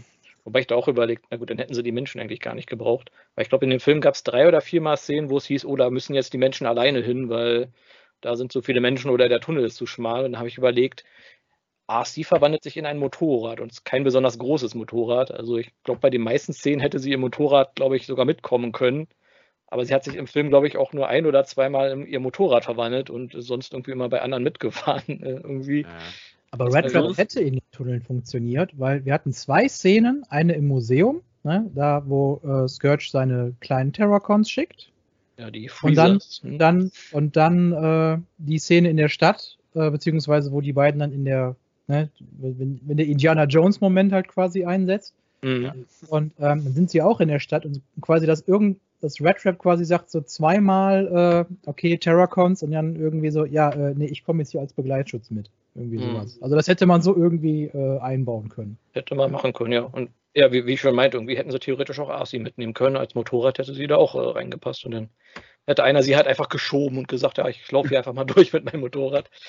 Ja. Oder was sie hätten, könnten machen, das wäre äh, diese Hologramm, äh, wie bei IDW, die Charakteren, also Transformers, die ihre eigenen Hologramm, oder wie auch im Transformer 2007er, da waren ja, Ja. auch die Hologramm äh, per äh, Avatare dabei Ja. gewesen. Ich glaube, die hat hatte, glaube ich, sogar. am Anfang mit Hologrammfahrer gesehen. Also Ja. war ja sogar drin. Also zwei Ja. Sekunden lang, wenn man geblinzelt hat, hat man es vermisst, hat man es nicht gesehen, aber Genau. Ja, und der Mirage, der hat ja auch, äh, der, der, hat sich ja nicht nur einfach kopiert, sondern ja genau. auch, äh, war ja auch, auch, zwei ja. neue Versionen von, von, von Noah hier also dabei. Da genau, muss ich auch sagen, um mal wieder ein bisschen in die Reihenfolge zurückzukommen, also quasi Mirage fährt ja dann mit Noah los, als der versucht, ihn zu klauen. Mhm. Und gibt dann, muss ich sagen, eine ziemlich amüsante Erf Verfolgungsjagd ja quer durch New York. Also die haben mhm. sie so sehr schön in Szene gesetzt. Man muss so ein bisschen die Augen zudrücken, weil ich sag mal, mindestens zwei Cops sind mit Sicherheit sehr schwer verletzt worden dabei, wenn nicht Schlimmeres. Aber äh, sind ja. doch nur amerikanische Polizisten, die sind. ja, ja, die sind ja austauschbar. Ne? Genau.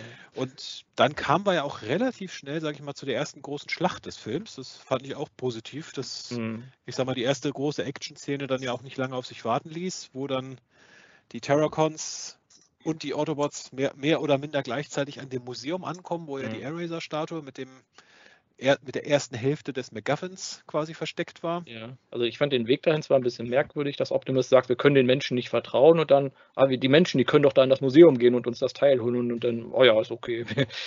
irgendwie vertraue ich den jetzt doch scheinbar genug, um den, den da jetzt, die da hinzuschicken. Ja, ich, also, ich fand, der hat sich da mehr von Mirage eher breit quatschen lassen. Ja, ja. vermutlich, ja. Ja, und Mirage, ich fand es ein bisschen seltsam, dass Mirage scheinbar so nach Lust und Laune seinen Altmod ändern kann. Ich meine, er hat sich ja dann noch in einen Lamborghini und einen Formel-1-Wagen kurz verwandelt und dann später noch in einen Müllwagen oder zumindest eine Zugmaschine von einem Müllwagen. Ich weiß nicht, das war so ein Teil, den ich irgendwie bei den Filmen nie so mochte, dass man sagt, okay, die können sich nach Belieben in eigentlich alles Mögliche verwandeln, weil das wirft irgendwie doch ein bisschen viele Fragen auf in einigen Situationen. ja, definitiv. Naja. Es war witzig, aber es, äh, man durfte nicht so viel drüber nachdenken. Genau, er hätte sich in den Formel-1-Wagen verwandeln sollen, dabei bleiben sollen und dann wären alle glücklich gewesen. Genau. Ja, und die erste große Schlachtszene, muss ich sagen, die hat mir gut gefallen. Zum, zum einen, weil sie halt, ich sag mal, übersichtlich war. Mhm. Man hat, ich sag mal, wie viel, ich glaube, sechs Charaktere waren es, nee, sieben Charaktere waren es insgesamt. Acht, mhm. ganz am Ende dann, wo Air dazu kam. Ja, die, die, Freezers, muss man gucken, wie man die erzählt. ja, und äh, man hat man hat gut dargestellt, muss ich sagen, dass die, die Autobots jetzt nicht als Schwächlinge dastanden, aber die Terracons stärker gewirkt haben. Also mhm. ja. ja. Und also alle Teilnehmer des Kampfes hatten auch was zu tun. Also jetzt nicht so, ja, ja ich stehe, sie stand gerade da, hat geballert und dann siehst du so da nochmal irgendwie. Mhm. Nee, also alle waren den ganzen Fight über involviert und man konnte das auch sehr gut verfolgen. Okay, ja. äh, Battletrap hat sie jetzt gerade dahin geschleudert oder Nightbird hat äh, Mirage da gerade angegriffen und äh, dann es weiter, ohne dass es jetzt irgendwie da ja. irgendwie Fehler gab, wo, wo, du denkst so, hä, der war doch gerade ja. da. Und da. Genau, dass, dass man denkt, okay, die, die drei anderen haben jetzt zehn Minuten nur rumgestanden, während alle anderen platt geklopft wurden und sind jetzt mhm. plötzlich wieder im Einsatz. Also von der Kampfchoreografie haben sie es sehr gut gemacht. Genau, muss ich auch sagen. Das war gut nachvollziehbar. Also das, das, was mir bei den Michael Bay-Filmen halt immer gefehlt hat, also was mich gestört hat, das haben sie hier wirklich gut korrigiert. Man konnte es gut nachvollziehen. Die durften auch immer so ihre Gimmicks einsetzen. Jeder Bösewicht hat also seine Spezialfähigkeit oder Waffe gehabt. Hier Battle Trap mit seinem, mit seiner, äh, wie sag mal, Morgenstern-Keule und ja, Nightbird, die konnte halt fliegen. Wobei ich es auch schade fand, dass sie nie wirklich gegen Air Razor mal einen Luftkampf oder sowas hatte. Das hm, ja. verpasste Chance. Hm. Ja, Skirt kam auch sehr gut als Oberbösewicht, als rüber, muss ich sagen, mhm. der Optimus Prime auch so ein bisschen in seine Schranken gewiesen hat. Also, mhm.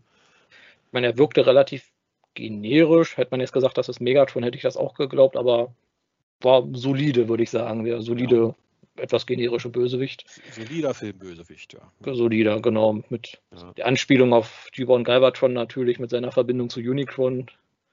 Was Fand ich hat auch viel von äh, Lockdown, also Age of Extinction irgendwie gehabt. Mhm. Ja, ein bisschen. Also, von dieser Trophäensammlung und so dann da gerade. Mhm. Und ja, dann natürlich der feurige Auftritt von Air Razor, die ja, muss man sagen, die Autopods eigentlich gerettet hat ja. an der Stelle. Jetzt feuerspuckender Vogel. ja. Und da muss ich auch sagen, ich fand es auch sehr positiv, äh, dass die Maximals größer sind als mhm. die Autobots. Also ist ja eigentlich äh, in der Serie genau andersrum gewesen. Aber da, äh, auf der einen Seite ist es natürlich Schwachsinn, dass du sag mal, einen, einen Falken hast, der so die Größe eines Kampfjets so ungefähr hat, aber. Ja, der New York nie irgendwo auffällt. Ja, aber irgendwie hat es trotzdem gepasst, fand ich. Also ja. hat, hat mir gefallen. Ja, und dann, ja, die nächste Szene nach dem Kampf war dann halt der Exposition-Dump. Was, was ist jetzt los? Wo müssen wir hin? Die Bösen haben die MacGuffin oder die eine Hälfte des MacGuffins geholt und da gab es den Twist, es gibt noch eine andere Hälfte. Und ja, dann ging es ja da nach Peru mit, wie hieß das? Du hast das Wichtigste vergessen, Magma. Ja, ja. Bumblebee ist gestorben. Ach stimmt, ja. Das war das ja. Wichtigste. Ja, genau. er ist tot. Ja, er ist gestorben. Ganz, ganz wirklich, ganz echt. Ja. Er wird nie wiederkommen. Garantiert. Ja. ja. aber er war ja auch nur irgendwie so eine Nebenfigur jetzt in dem Film. Darum äh, hat es irgendwie, finde ich, nicht so viel Tragkraft gehabt, weil es gab ja irgendwie niemanden, der so beso in besonderem Maße um ihn getrauert hat in dem Moment dann. Ihm fehlte so ein bisschen die Verbindung zu seinem menschlichen äh, Gegenstück. Also. Oh, das war in der, ich habe ja auch die, die O-Ton-Fassung ja mittlerweile schon gesehen und da muss ich an der Stelle nur ganz kurz sagen, also das war definitiv so eine Stelle, da hat, also wie ich finde persönlich, ich weiß nicht, wie es euch da geht, aber ich finde, Rainer Schöne hat generell stark nachgelassen hier in dem Film. Äh, Cullen ist da der, der deutlich bessere Optimus Prime diesmal. Ähm, weil ja. dieses, das kann nicht sein. Also ich weiß nicht, das fand mhm. ich. Ich habe leider die O-Ton-Version noch nicht gesehen, aber muss ich mir auch nochmal an, anhören auf jeden ich Fall. Ich habe nur die O-Ton-Version gesehen, muss ich sagen. Ich habe die deutsche nicht gesehen. Also, aber ja. der Kallen hat da schon, sage ich mal, den Schmerz rübergebracht, dass man, ja. dass er in dem Moment dachte, er hat seinen langjährigen und guten Gefährten Bumblebee da verloren. Also ich meine, mhm. Spoiler, Spoiler, äh, es glaube ich, hat keiner geglaubt, dass Bumblebee tot bleibt. Also ja. ist. Äh, Haben wir ja in den Trailern das ja auch schon gesehen hat. Also, ja, ja, also ich meine, die haben hier einen Moment versucht, wie in Revenge of the Fallen, so mitten im Film, ihr Optimus ist platt und ich sage, ja, ich habe aber im Trailer auch Szenen gesehen, da ist Optimus äh, später in Ägypten und er lebt und er redet, er sagt auch was und äh, ich sag, ja, ja, nee, ist klar. Ne? Also, alles nur Fake gewesen, nur für den Trailer. Das alles kommt Wie hier bei Infinite War mit dem Hulk, wo sie den dann rein, reingesetzt haben, da in die Schlacht. Ja, genau. Weil ich aber auch sagen muss, ich glaube nicht, dass äh, Scourge Bumblebee äh, direkt getötet hat, weil es wird ja natürlich am Ende des Films ja erklärt mit Energon-Infusion und so weiter. Ich glaube einfach, Scourges äh, Hauptangriff äh, war halt einfach, es ist so eine Art um es jetzt, sagen wir mal, aus Fighting Games zu übernehmen, das ist so eine One-Hit-Kill-Waffe, die deinem Gegner alle Energie raubt und ja, und, und Energie bis im Stasis-Lock-Modus. Also das, okay. das vielleicht einfach so aus Beast Wars, das hätte man aus Beast Wars vielleicht übernehmen müssen. Er ist, denn, er ist jetzt, er ist nicht tot, aber er ist in mhm. Stasis. Mhm. Und wir sind auf einem Planeten, auf dem wir kein Energon haben, um ihn zu ja. Ja, das hätte das man hätte vielleicht, gepasst, vielleicht ja. besser Ja, stimmt. Ja. Finde ich auch. Also es sind Roboter, die kann man irgendwie reparieren, das ist schon etabliert, aber dass man zumindest dann klar sagt, okay, der ist jetzt hier nur K.O. und nicht irgendwie Pseudotot, das ja, finde ich. Ja, auch. also Roboter, sag ich mal, ja, äh, Moash hat ja auch gesagt, nicht, äh, wo Noah ge auch gefragt hat, seid ihr äh, Roboter? Sagt er, nee, wir sind Aliens. Ah ja. ja, stimmt. Ah, ja. wir sind Aliens, wir sind. Ja. Genau. Keine Roboter. Genau. Ein besessenes Auto. Bist du ein besessenes Auto? Nein, sowas gibt's nicht, Junge. Ich bin Alien. Ja. Nee, der Mirage, der hat schon so in die 90er gepasst, muss man sagen. Der hat ja, schon die der, Kultur aufgesaugt. Im Original wurde der auch von irgendeinem bekannten Komiker gesprochen, Peter. Pete Davidson. Pete Davidson, genau. Ah, ja. Ich habe an einigen gelesen, dass er ihnen ein bisschen zu nervig war. Boah. Ich muss sagen, er war teilweise ein bisschen grenzwertig, aber mich hat er eigentlich nicht genervt. Er war ein paar Mal nah dran, aber also Skits und Mudflip haben mich abgehärtet. ja. Also in der deutschen Gut. Version äh, ist er ein bisschen abgedrehter, kann, kann ich quasi sagen, weil ich habe ja jetzt beide auch im Vergleich gehört.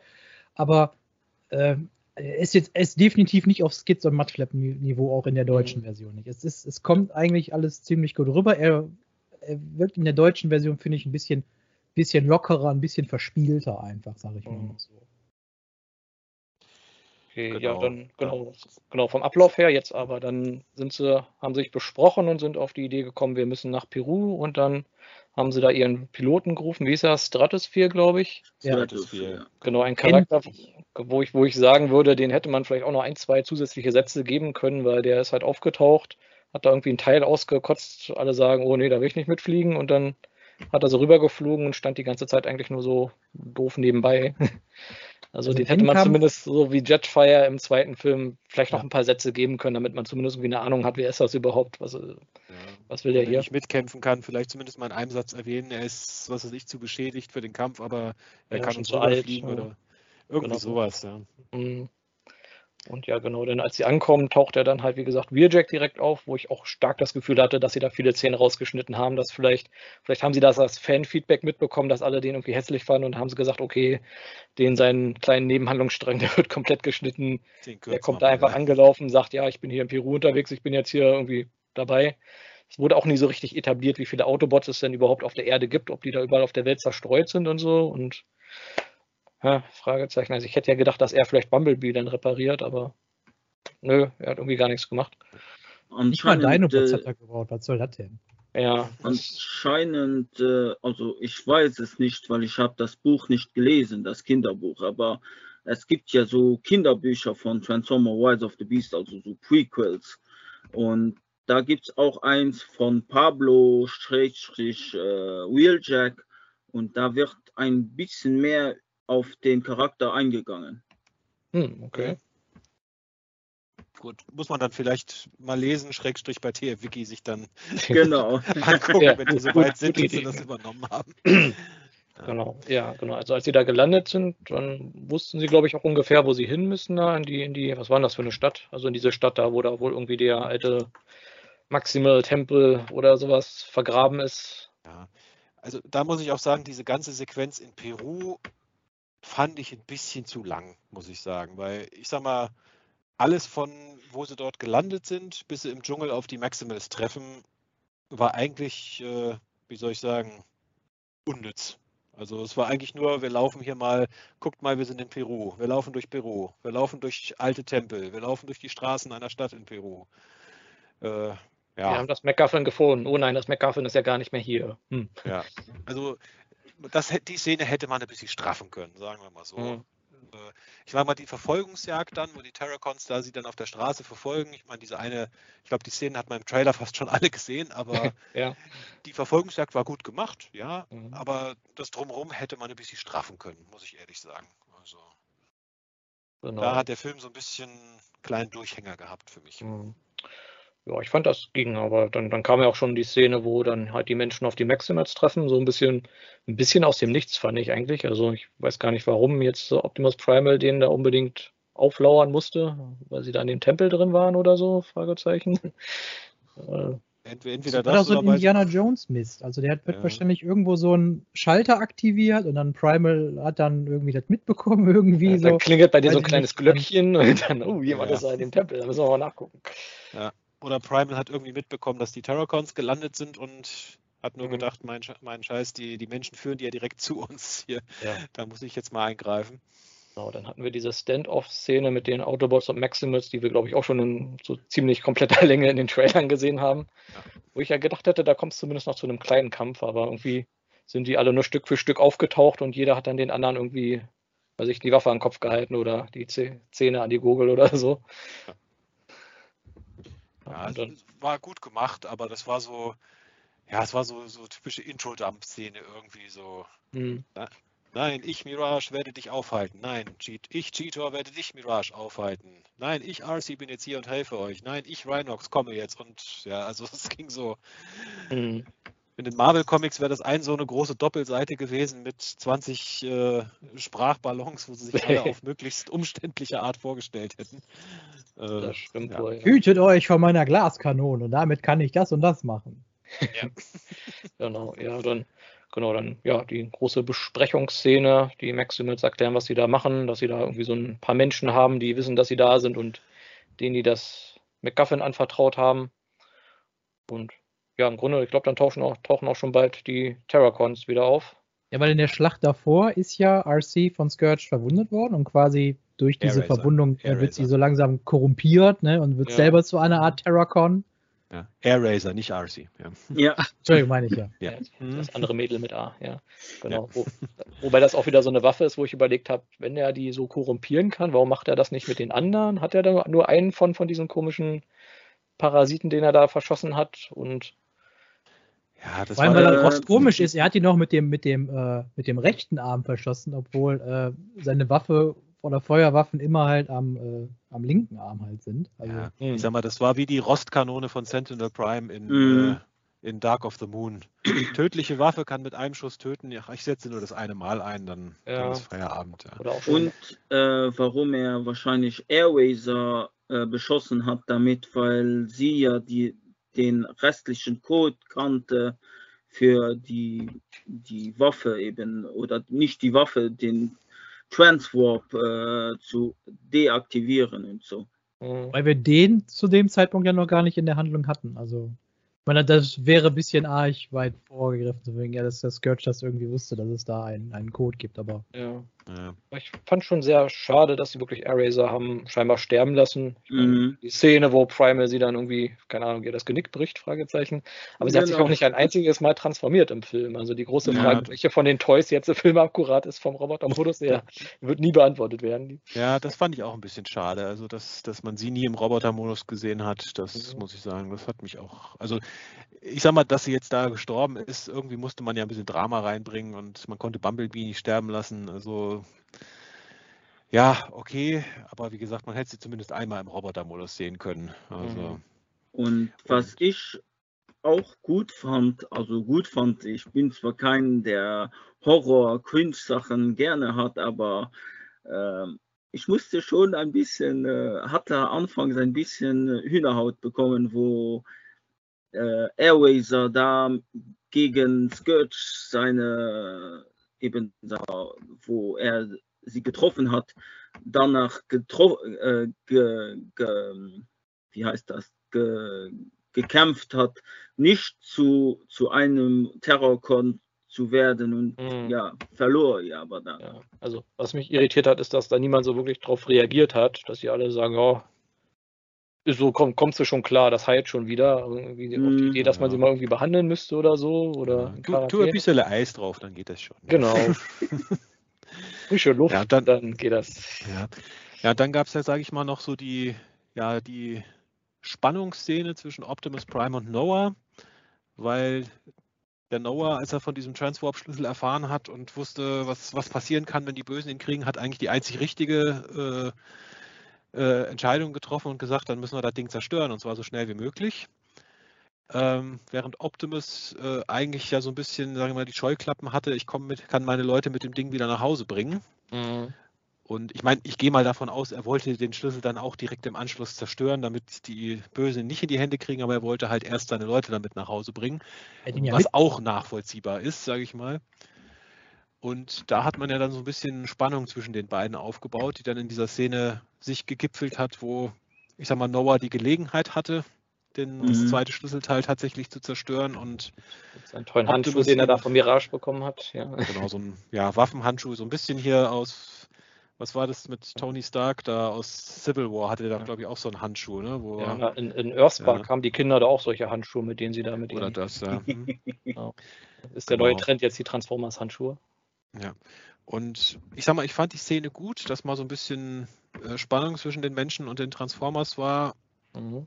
So ein bisschen, ja, Optimus überzeugt ihn dann, den Schlüssel nicht zu zerstören und am Ende müssen sie ihn dann trotzdem zerstören. Und äh, wenn Noah ihn in der Szene zerstört hätte, hätte man sich den ganzen dritten Akt des Films eigentlich schenken können. Ähm, äh, bisschen konstruiert an der Stelle, Ja. aber Aber dann wäre Bumblebee nicht wiederbelebt worden, oder? Genau. Ja. Also es hat, es hat am Ende gut funktioniert, auch dass so eine Szene, man sollte nicht allzu viel drüber nachdenken, dann passt schon. Und genau, das, und dann kommen wir eigentlich, sage ich mal, in den dritten Akt des Films. Wir bewegen uns auf die große Endschlacht zu.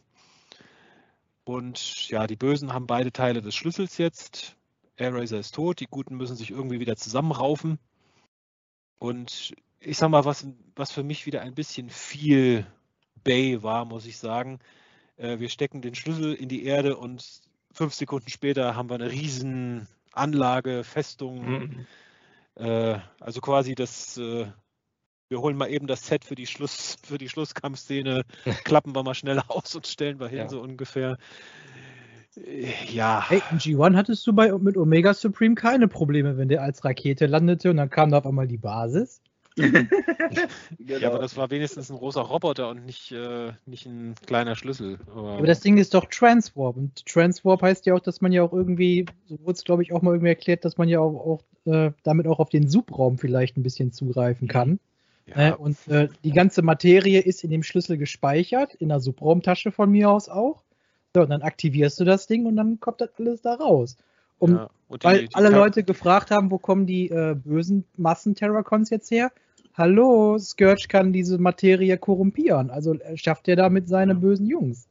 Mhm. Ja, man, man, konnte es schon irgendwie erklären, aber irgendwie war es trotzdem so, äh, ja, jetzt kommt die große Entschlusskampfszene, lass uns mal das Set dafür aufbauen, mal schnell, Klick. Ja, und, so ein äh, bisschen. Genau. Ja. ja. und ich sag mal, aus der finalen Schlacht, viele Szenen hat man auch schon im Trailer gesehen. Mhm. Ähm, ja. Was mich auch, also man konnte die Schlacht besser nachvollziehen, zumindest die einzelnen Szenen, aber so die Gesamtschlacht finde ich, also ich finde, in einem Film ist es immer dann gut, wenn man ungefähr ein Gefühl hat, wer gewinnt gerade, wie ist dann so das Kräfteverhältnis und das ist da, finde ich, auch nicht so wirklich rübergekommen.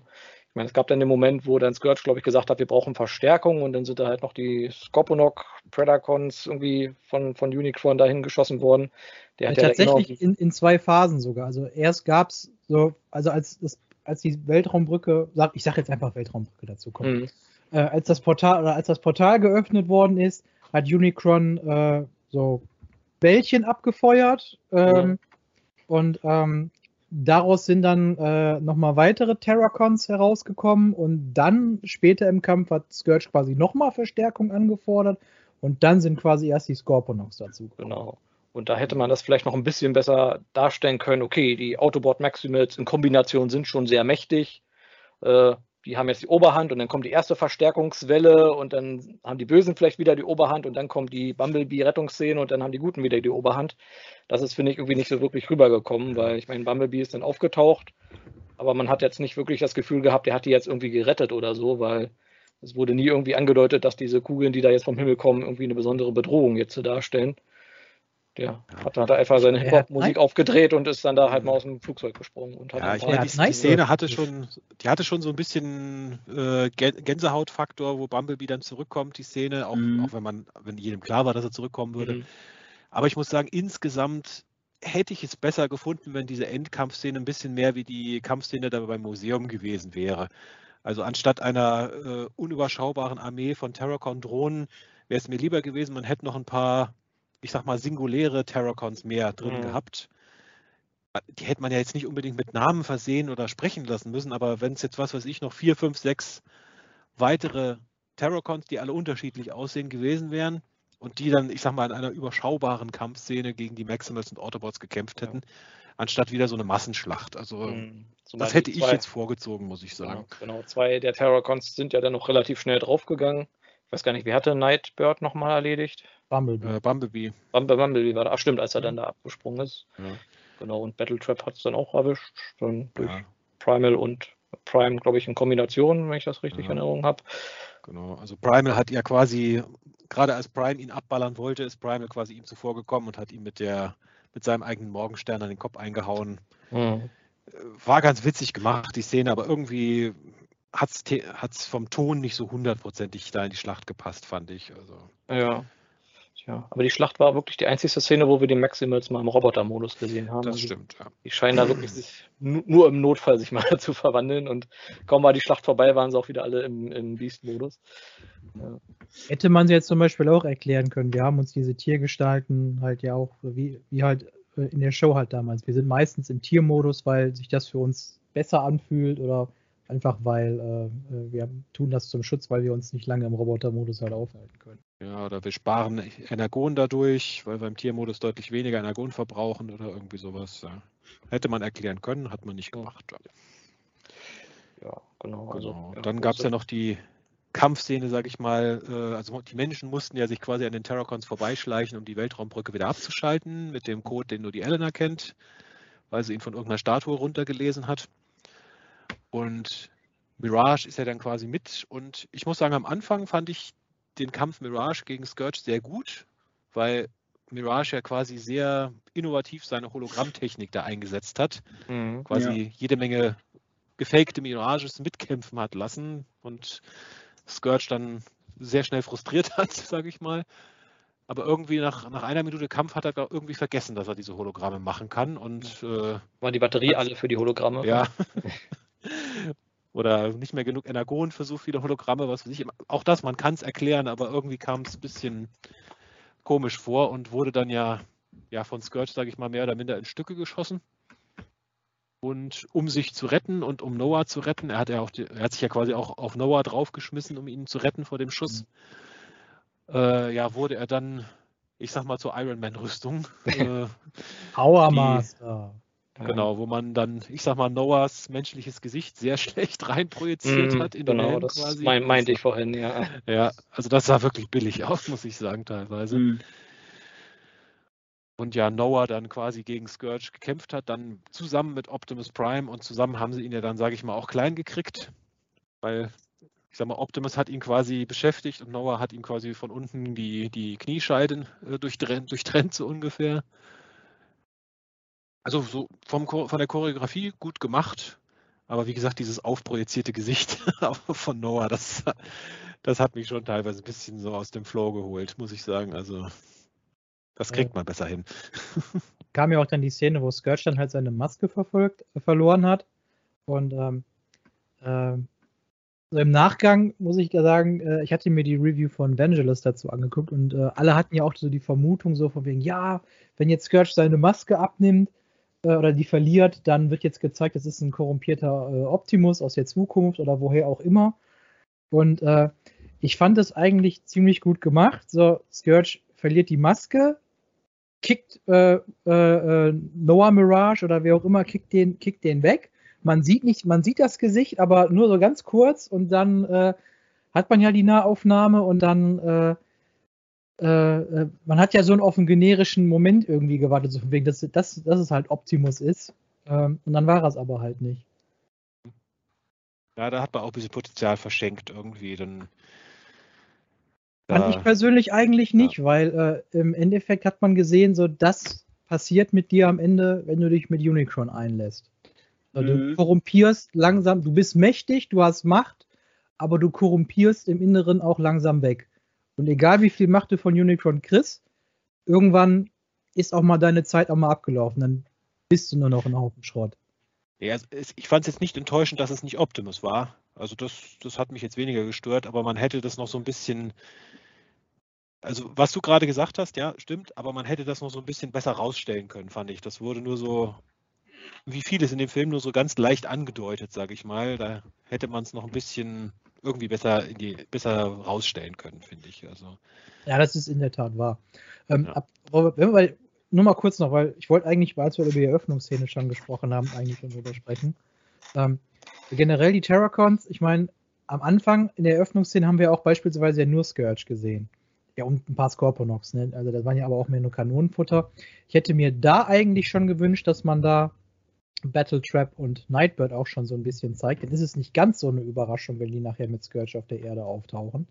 Weil, wo kommen die jetzt im Endeffekt eigentlich her? Wir wissen, äh, Unicron hat Scourge geschickt, seinen stärksten Diener. Bedeutet, er hat auch noch andere Diener. Aber warum hat er in dem Moment halt nur einen geschickt und nicht, äh, nicht drei? Also, weil Nightbird ja später im Film, ich glaube, das ist kurz vor der Schlacht, dann sagt Nightbird ja auch irgendwie so eine, so eine Szene mit, ne, erinnerst du dich noch an mich? Äh, ich so, nein, woran, woran, warum sollte sich Optimus Primal an dich erinnern? Weil auf, der, äh, auf dem anderen Planeten habt ihr nicht gegeneinander gekämpft. Also man gibt zumindest, zumindest keine nicht Szene. gesehen. Vielleicht haben, waren die ja vorher noch woanders auf dem Planeten. Off vielleicht. Ja.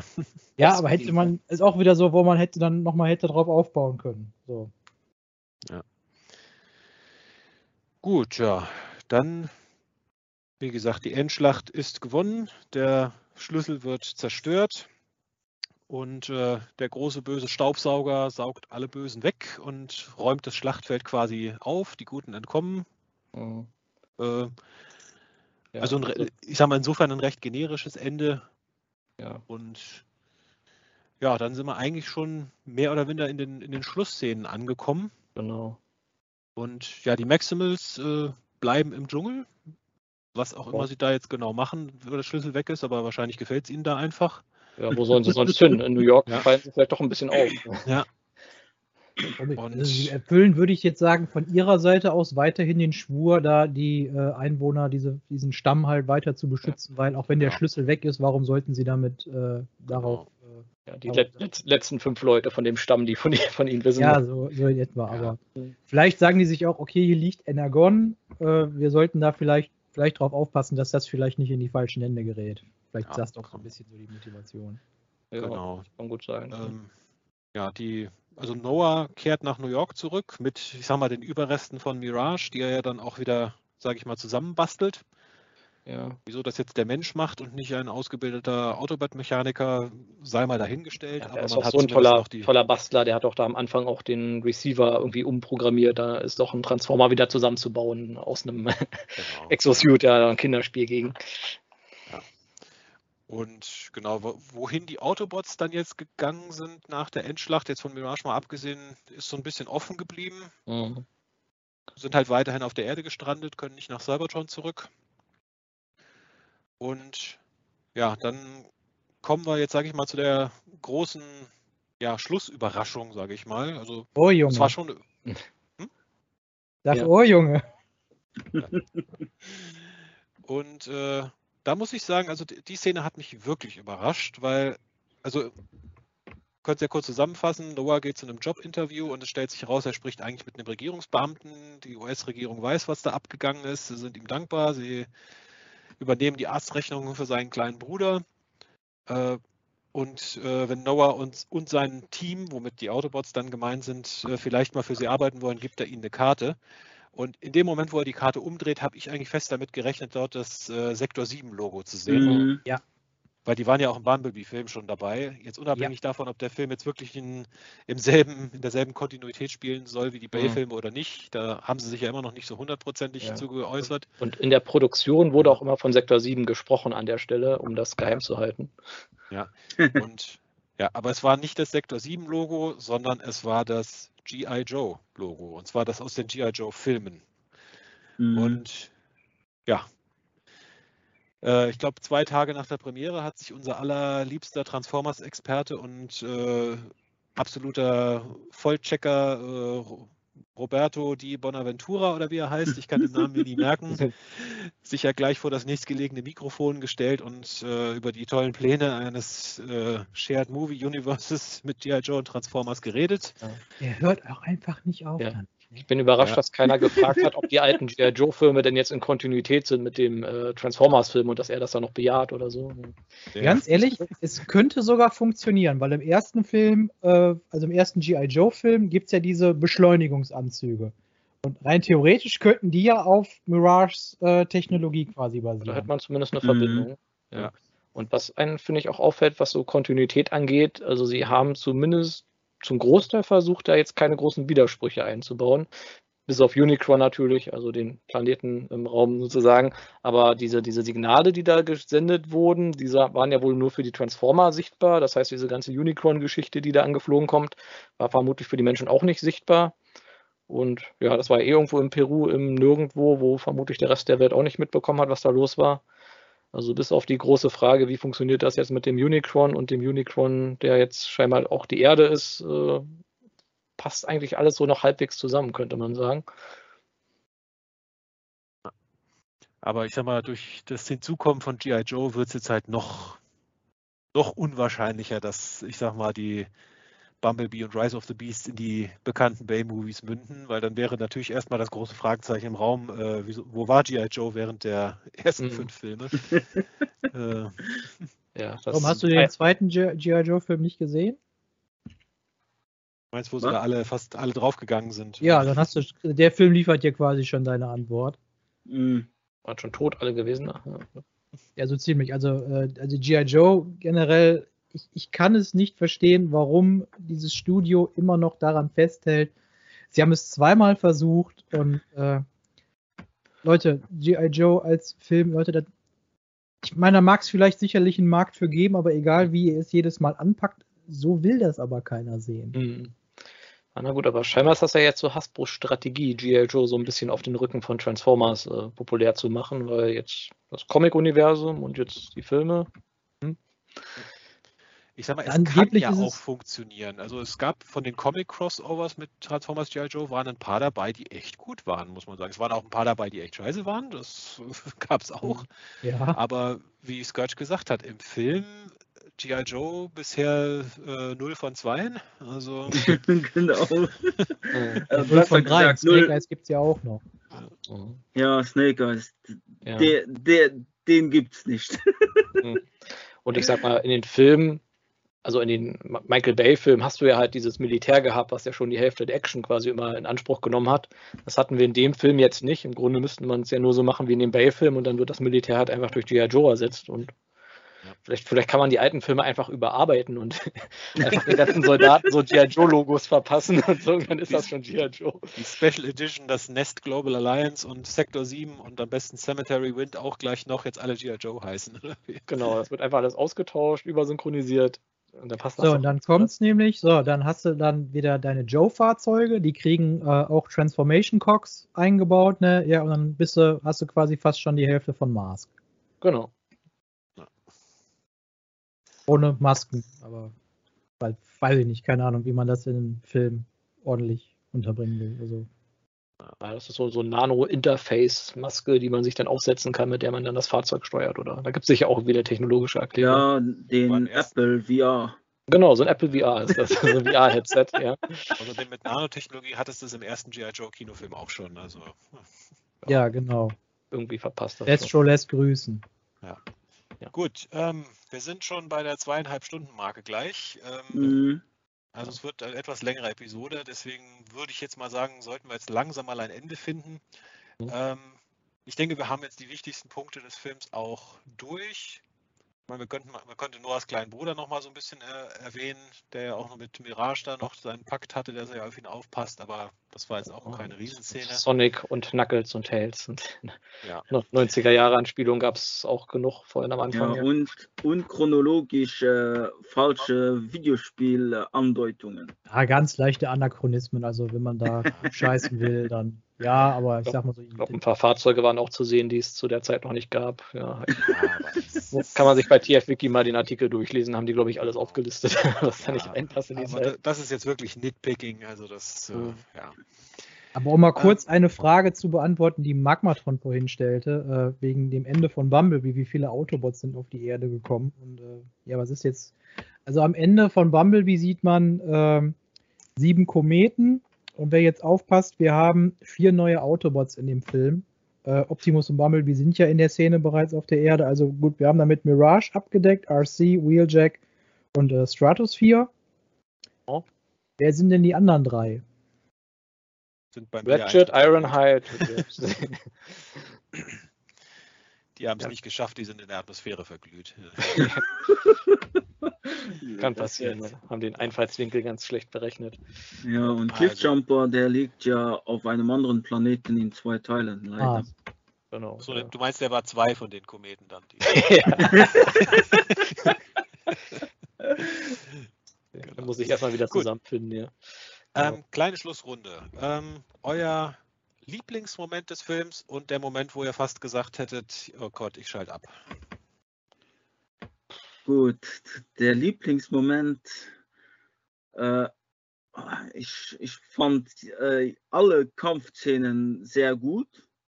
Äh, wo ich äh, abschalten musste, gab es ehrlich gesagt auch keinen wirklich, äh, außer die Webmusik ab und zu. ja, also, also, die Stummschaltung hättest du da gerne eingebaut. Ja, genau. Ich, ich, hätte, hätte für, den, für die Schlussschlacht auch gerne eine andere Tonspur dann für, für, für, für den Bumblebee-Auftritt. Das muss ich auch sagen, ist der Teil, der mir mit so am wenigsten gefallen hat. Ansonsten gab es eine Szene, die besonders schlimm war. Also mit dem Pablo Wheeljack. Wie gesagt, ich vermute mal, da haben sie viel rausgeschnitten. Also den könnte man vielleicht. Äh, der ist ja eh nur ein Special-Effekt. Den kann man doch sicher optisch überarbeiten, einfach den Kopf austauschen durch die One Wheeljack oder Bumblebee Wheeljack, dann passt das, glaube ich, schon wieder fast. Äh, aber ansonsten so richtig schlimme Szenen. Ja, wie gesagt, das war ja schon einer der großen Pluspunkte meiner Meinung nach, dass es keine so richtig schlimmen Szenen gab. Also ich bin generell, äh, war von den Szenen, wo Mirage generell mit dabei ist, also da habe ich jetzt auch keine Lieblingsszene oder so, aber ich bin generell überrascht, wie äh, wenig, also ich finde diesen Charakter wirklich gut. Also ich habe wirklich gedacht, okay, hier ist äh, Skids und Mudflap äh, 2.0 so ein bisschen, zwar ein bisschen runtergeschraubt, aber das wird jetzt total nervige, nervige Figur. Fand ich überhaupt nicht. Der hat mich äh, super abgeholt, überzeugt und so weiter. Ähm, fand auch gut, dass Bumblebee dementsprechend dann auch äh, so ein bisschen in den Hintergrund äh, getreten ist, gerade nachdem er halt seinen Solo-Film auch schon hatte. Eine Szene, wo ich sage, äh, das heißt, die hat jetzt nicht so ganz für mich funktioniert, aber das ist so eine Szene, wo ich sage, ja, die hätte ruhig von mir, von meiner Seite aus ein bisschen kürzer sein dürfen, ist generell so diese Szenen, also kurz aufeinander auch sind, ist, wenn äh, Noah das erste Mal auf Elena trifft äh, im Museum und äh, er ihr dann erklärt, ja, mit den Robotern, ne, das, äh, und dann äh, einen kurzen Moment später, wenn die beiden dann halt von den Terrorcons ablaufen, abhauen müssen, da ähm, das so eine Schleichszene wird. Das, die beiden Szenen, die waren mir ehrlich gesagt ein klein bisschen zu mhm. lang. Ähm, da hätte von mir man von meiner Seite aus gerne die Schere an, ansetzen können. Mhm. Äh, weil ich, aber liegt aber einfach, ich mag solche Szenen generell nicht. Die, die Schleichszenen da, dieser semi-horrormäßigen, wo die Freezer sie da verfolgt haben, meinst du? Ja. Ja, wobei, noch, ich, da muss ich sagen, ich, nur der eine ist der Freezer. Es, gibt, es soll ja in der Studio Series noch einen zweiten Terracon geben in der Core-Klasse, das ist dann der andere. Weil der, ein, der Freezer war mehr so auf zwei Beinen und der andere auf allen vier. Ach so. Ich dachte, Freezer wäre so der Sammelname für, so, für die Dinger, dass das so eine Art Drohne ist oder sowas. Ja, ja vielleicht heißt der andere ja cooler. Also, genau. Der, der Dragon Ball gesehen hat, der so, wird diese Anspielung verstehen. Also. Ja. Ja. Also ich muss sagen, meine Lieblingsszene, muss ich eigentlich sagen, war im Prinzip auch die Anfangsszene. Also zum einen, weil ich fand, dass sie Unicron sehr schön in Szene gesetzt haben und Scourge erster Auftritt sehr beeindruckend und ich muss auch sagen, Ape Link, das war einfach so ein Moment, mein Gott, sie haben mhm. einen skurrilen Convention-Exclusive-Charakter in einen Kinofilm reingemacht. Also es war einfach so ein, so ein total unwirklicher Moment, deswegen stach der für mich heraus. Ja. Wobei, ja, ist gesagt, natürlich ganz clever, sie haben ja schon irgendwie geführt zwei Dutzend Optimus Primal-Figuren jetzt äh, irgendwie rausgebracht oder angekündigt, die kann man dann alle nochmal als Ape-Link benutzen. Ja, ich denke mal, ein oder zwei davon werden wir mit Sicherheit als Ape-Link Repaint irgendwo nochmal mhm. sehen. Ja, wo ich, also wo ich jetzt nicht fast abgeschaltet hätte, aber die Szene, wie gesagt, wo dieses, diese Riesenanlage da quasi aus dem Nichts hervorgezaubert wurde und dann auch noch die gleich die ganze Terracon-Armee ausgespuckt hat, wie gesagt, man kann das ja alles erklären, aber in dem Moment, wo es einfach so aus dem Nichts quasi mit Fingerschnippen herbeigezaubert wurde, das war für mich schon ein bisschen grenzwertig, muss ich ja, sagen. Das stimmt. Ich finde auch allgemein, dass viele Sachen halt nicht so wirklich erklärt wurden, was einerseits natürlich gut ist, weil das die Filmzeit schon ganz schön in die Länge gezogen hat. Aber irgendwie hat dann teilweise auch ein bisschen was gefehlt und auch viele von den Charakteren, auch von den Maximals, hatten ja jetzt nicht so viel zu sagen. Also ich finde, den Film hätte es vielleicht sogar gut getan, wenn es zwischen dem und dem Bumblebee-Film noch einen Film gegeben hätte, wo erstmal die Autobots und die Menschen vorgestellt worden wären, sodass man sich in dem Film hier mehr noch auf die Maximals hätte fokussieren können. Aber weil ja. man sagen muss, also gerade die Szenen mit Optimus Primal und Air Razor, muss ich sagen, das waren so die charaktergetriebensten Szenen zwischen Transformers, die man in den ganzen Live-Action-Filmen überhaupt je gesehen hat, muss ich sagen. Ja, das stimmt. Mhm. mhm. Da hatte man das erste Mal, finde ich, so den Eindruck, okay, das sind halt nicht nur, ich sag mal, zwei Angehörige derselben Spezies und derselben Fraktion, die halt zusammen kämpfen, sondern dass die wirklich ein tieferes Band miteinander haben. Mhm. Äh, Phil, da empfehle ich dir auf jeden Fall dann nochmal, also wenn das im Home Release ist, dann guck dir da mal die Szenen äh, mit Optimus Primal auch mal auf Deutsch an. Also ich finde, Ron Perlman hat das in der englischen Version schon ganz gut gemacht, aber Thilo Schmitz äh, in der deutschen Fassung, äh, da ist definitiv mehr im Spektrum noch. Also von gut, den Action-Szenen wird der, wird er besser und in den emotionalen Szenen ist er deutlich emotionaler. Muss, muss man immer umswitchen zwischen der Tonspur. Denn genau, wenn, wenn, Optimus Prime spricht, schnell ins Englische wegen Peter Cullen und wenn mhm. Optimus Prime spricht, schnell ins Deutsche. Ja, ja genau. Da fällt mir noch ein, der Scourge, der ist, glaube ich, hier von dem Peter Dinklage äh, synchronisiert genau. worden im Englischen, dem, dem, Game of Thrones, den Tyrion. Mhm. Ja, der, der größte Transformer wird von dem kleinsten Schauspieler gesprochen. ja. Genau. Habe ich im Englischen so gar nicht wirklich wahrgenommen. Aber gut, in der deutschen Version natürlich dann schon eher, aber. Ja, eine Sache, die mich ein klein bisschen, äh, ja, nicht gestört hat, wo ich ein kleines bisschen enttäuscht war. Ich meine, es gibt ja diese, diesen Offroad Optimus Prime als äh, Spielzeug, der eigentlich ziemlich cool aussah. Und ich fand schade, dass die ganzen äh, Autobots keine Offroad-Altmodes bekommen haben in dem Film. Ja, gut, bis auf Bumblebee. Außer Bumblebee, ja, ein bisschen. Ja, gut, ich hätte gerne den Offroad Optimus Prime kurz mal gesehen. Drei Sekunden da drin gesehen, ja. Ja.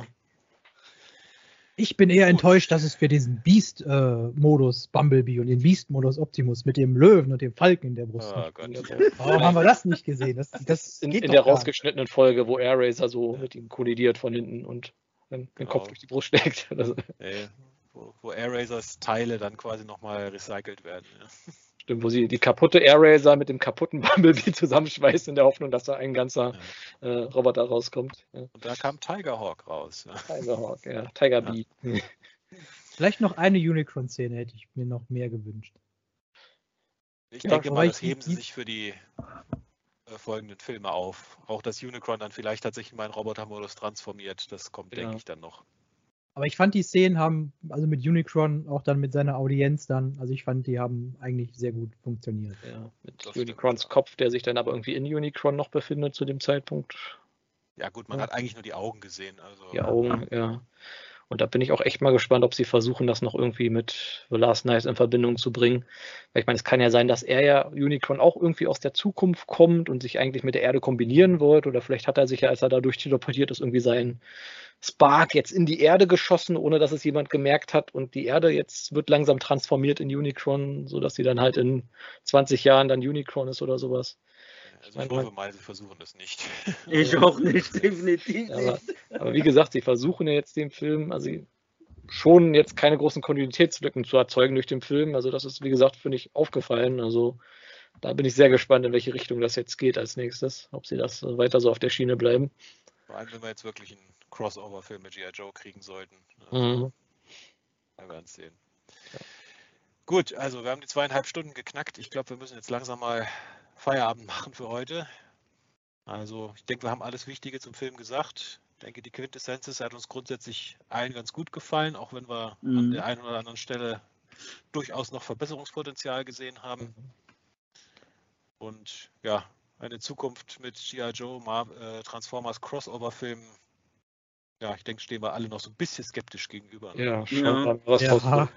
Ja, also gucken wir mal, was sie draus machen. Gut, dann danke, liebe Zuhörer, die es hoffentlich jetzt bis zum Ende durchgehalten habt. Und ja, sagt uns, wie euch der Film gefallen hat. Würde uns natürlich auch interessieren. Und ja, findet ihr es auch gut, wenn die Teutonicons mal die zweieinhalb Stunden Marke knack- knacken oder wollt ihr lieber wieder kürzere Folgen? Mal gucken. Also Magmatron nächstes Mal nicht so viele News, bitte. Ja, dann lass, lassen wir immer den, den Rest der News weg, wenn wir es Ja. bei, einer, bei einer Stunde noch nicht geschafft haben. Genau, also China lassen wir das nächste Mal weg. China lassen wir weg. Ja, die haben eh viel zu viel Kram, der hier eh nie erscheint. Also. Gut, also vielen Dank fürs Zuhören. Äh, Scourge, vielen Dank, dass du wieder dabei warst. Hoffe, es hat Gerne, dir wieder gerne. Spaß gemacht. Und ja, Magmatron Jazz, euch natürlich hoffe ich auch, dass es Spaß gemacht hat. Auf jeden Fall. Immer doch. Und dann ja, hören wir uns in vermutlich zwei Wochen wieder. Thema ist noch offen. Lassen wir euch wissen. Cyberverse. Cyberverse. Vielleicht, Genau. vielleicht machen wir auch erstmal eine G.I. Joe Transformers äh, Folge, quasi die Geschichte der beiden Marken zusammen. Hm. Haben wir auch noch so ein bisschen ich auf dem zu haben. Hm. Ah, ja. Also Scourge hat es hinter den Kulissen offiziell abgelehnt, festes Teammitglied zu sein, aber er will in eigentlich jeder Folge dabei sein. Also gucken, ja. schauen wir mal. Ich behalte es mir vor, diese Position des äh, inoffiziellen Teammitglieds oder des, besser gesagt des äh, Gastes mit den meisten Auftritten. Äh, diese Rolle finde ich sehr gut und die möchte ich so auch eigentlich weiterhin äh, ausfüllen. Alles klar. Also, dann vielen Dank fürs Zuhören, vielen Dank fürs Mitmachen und bis zum nächsten Mal. Macht's gut. Ciao. Jalala One.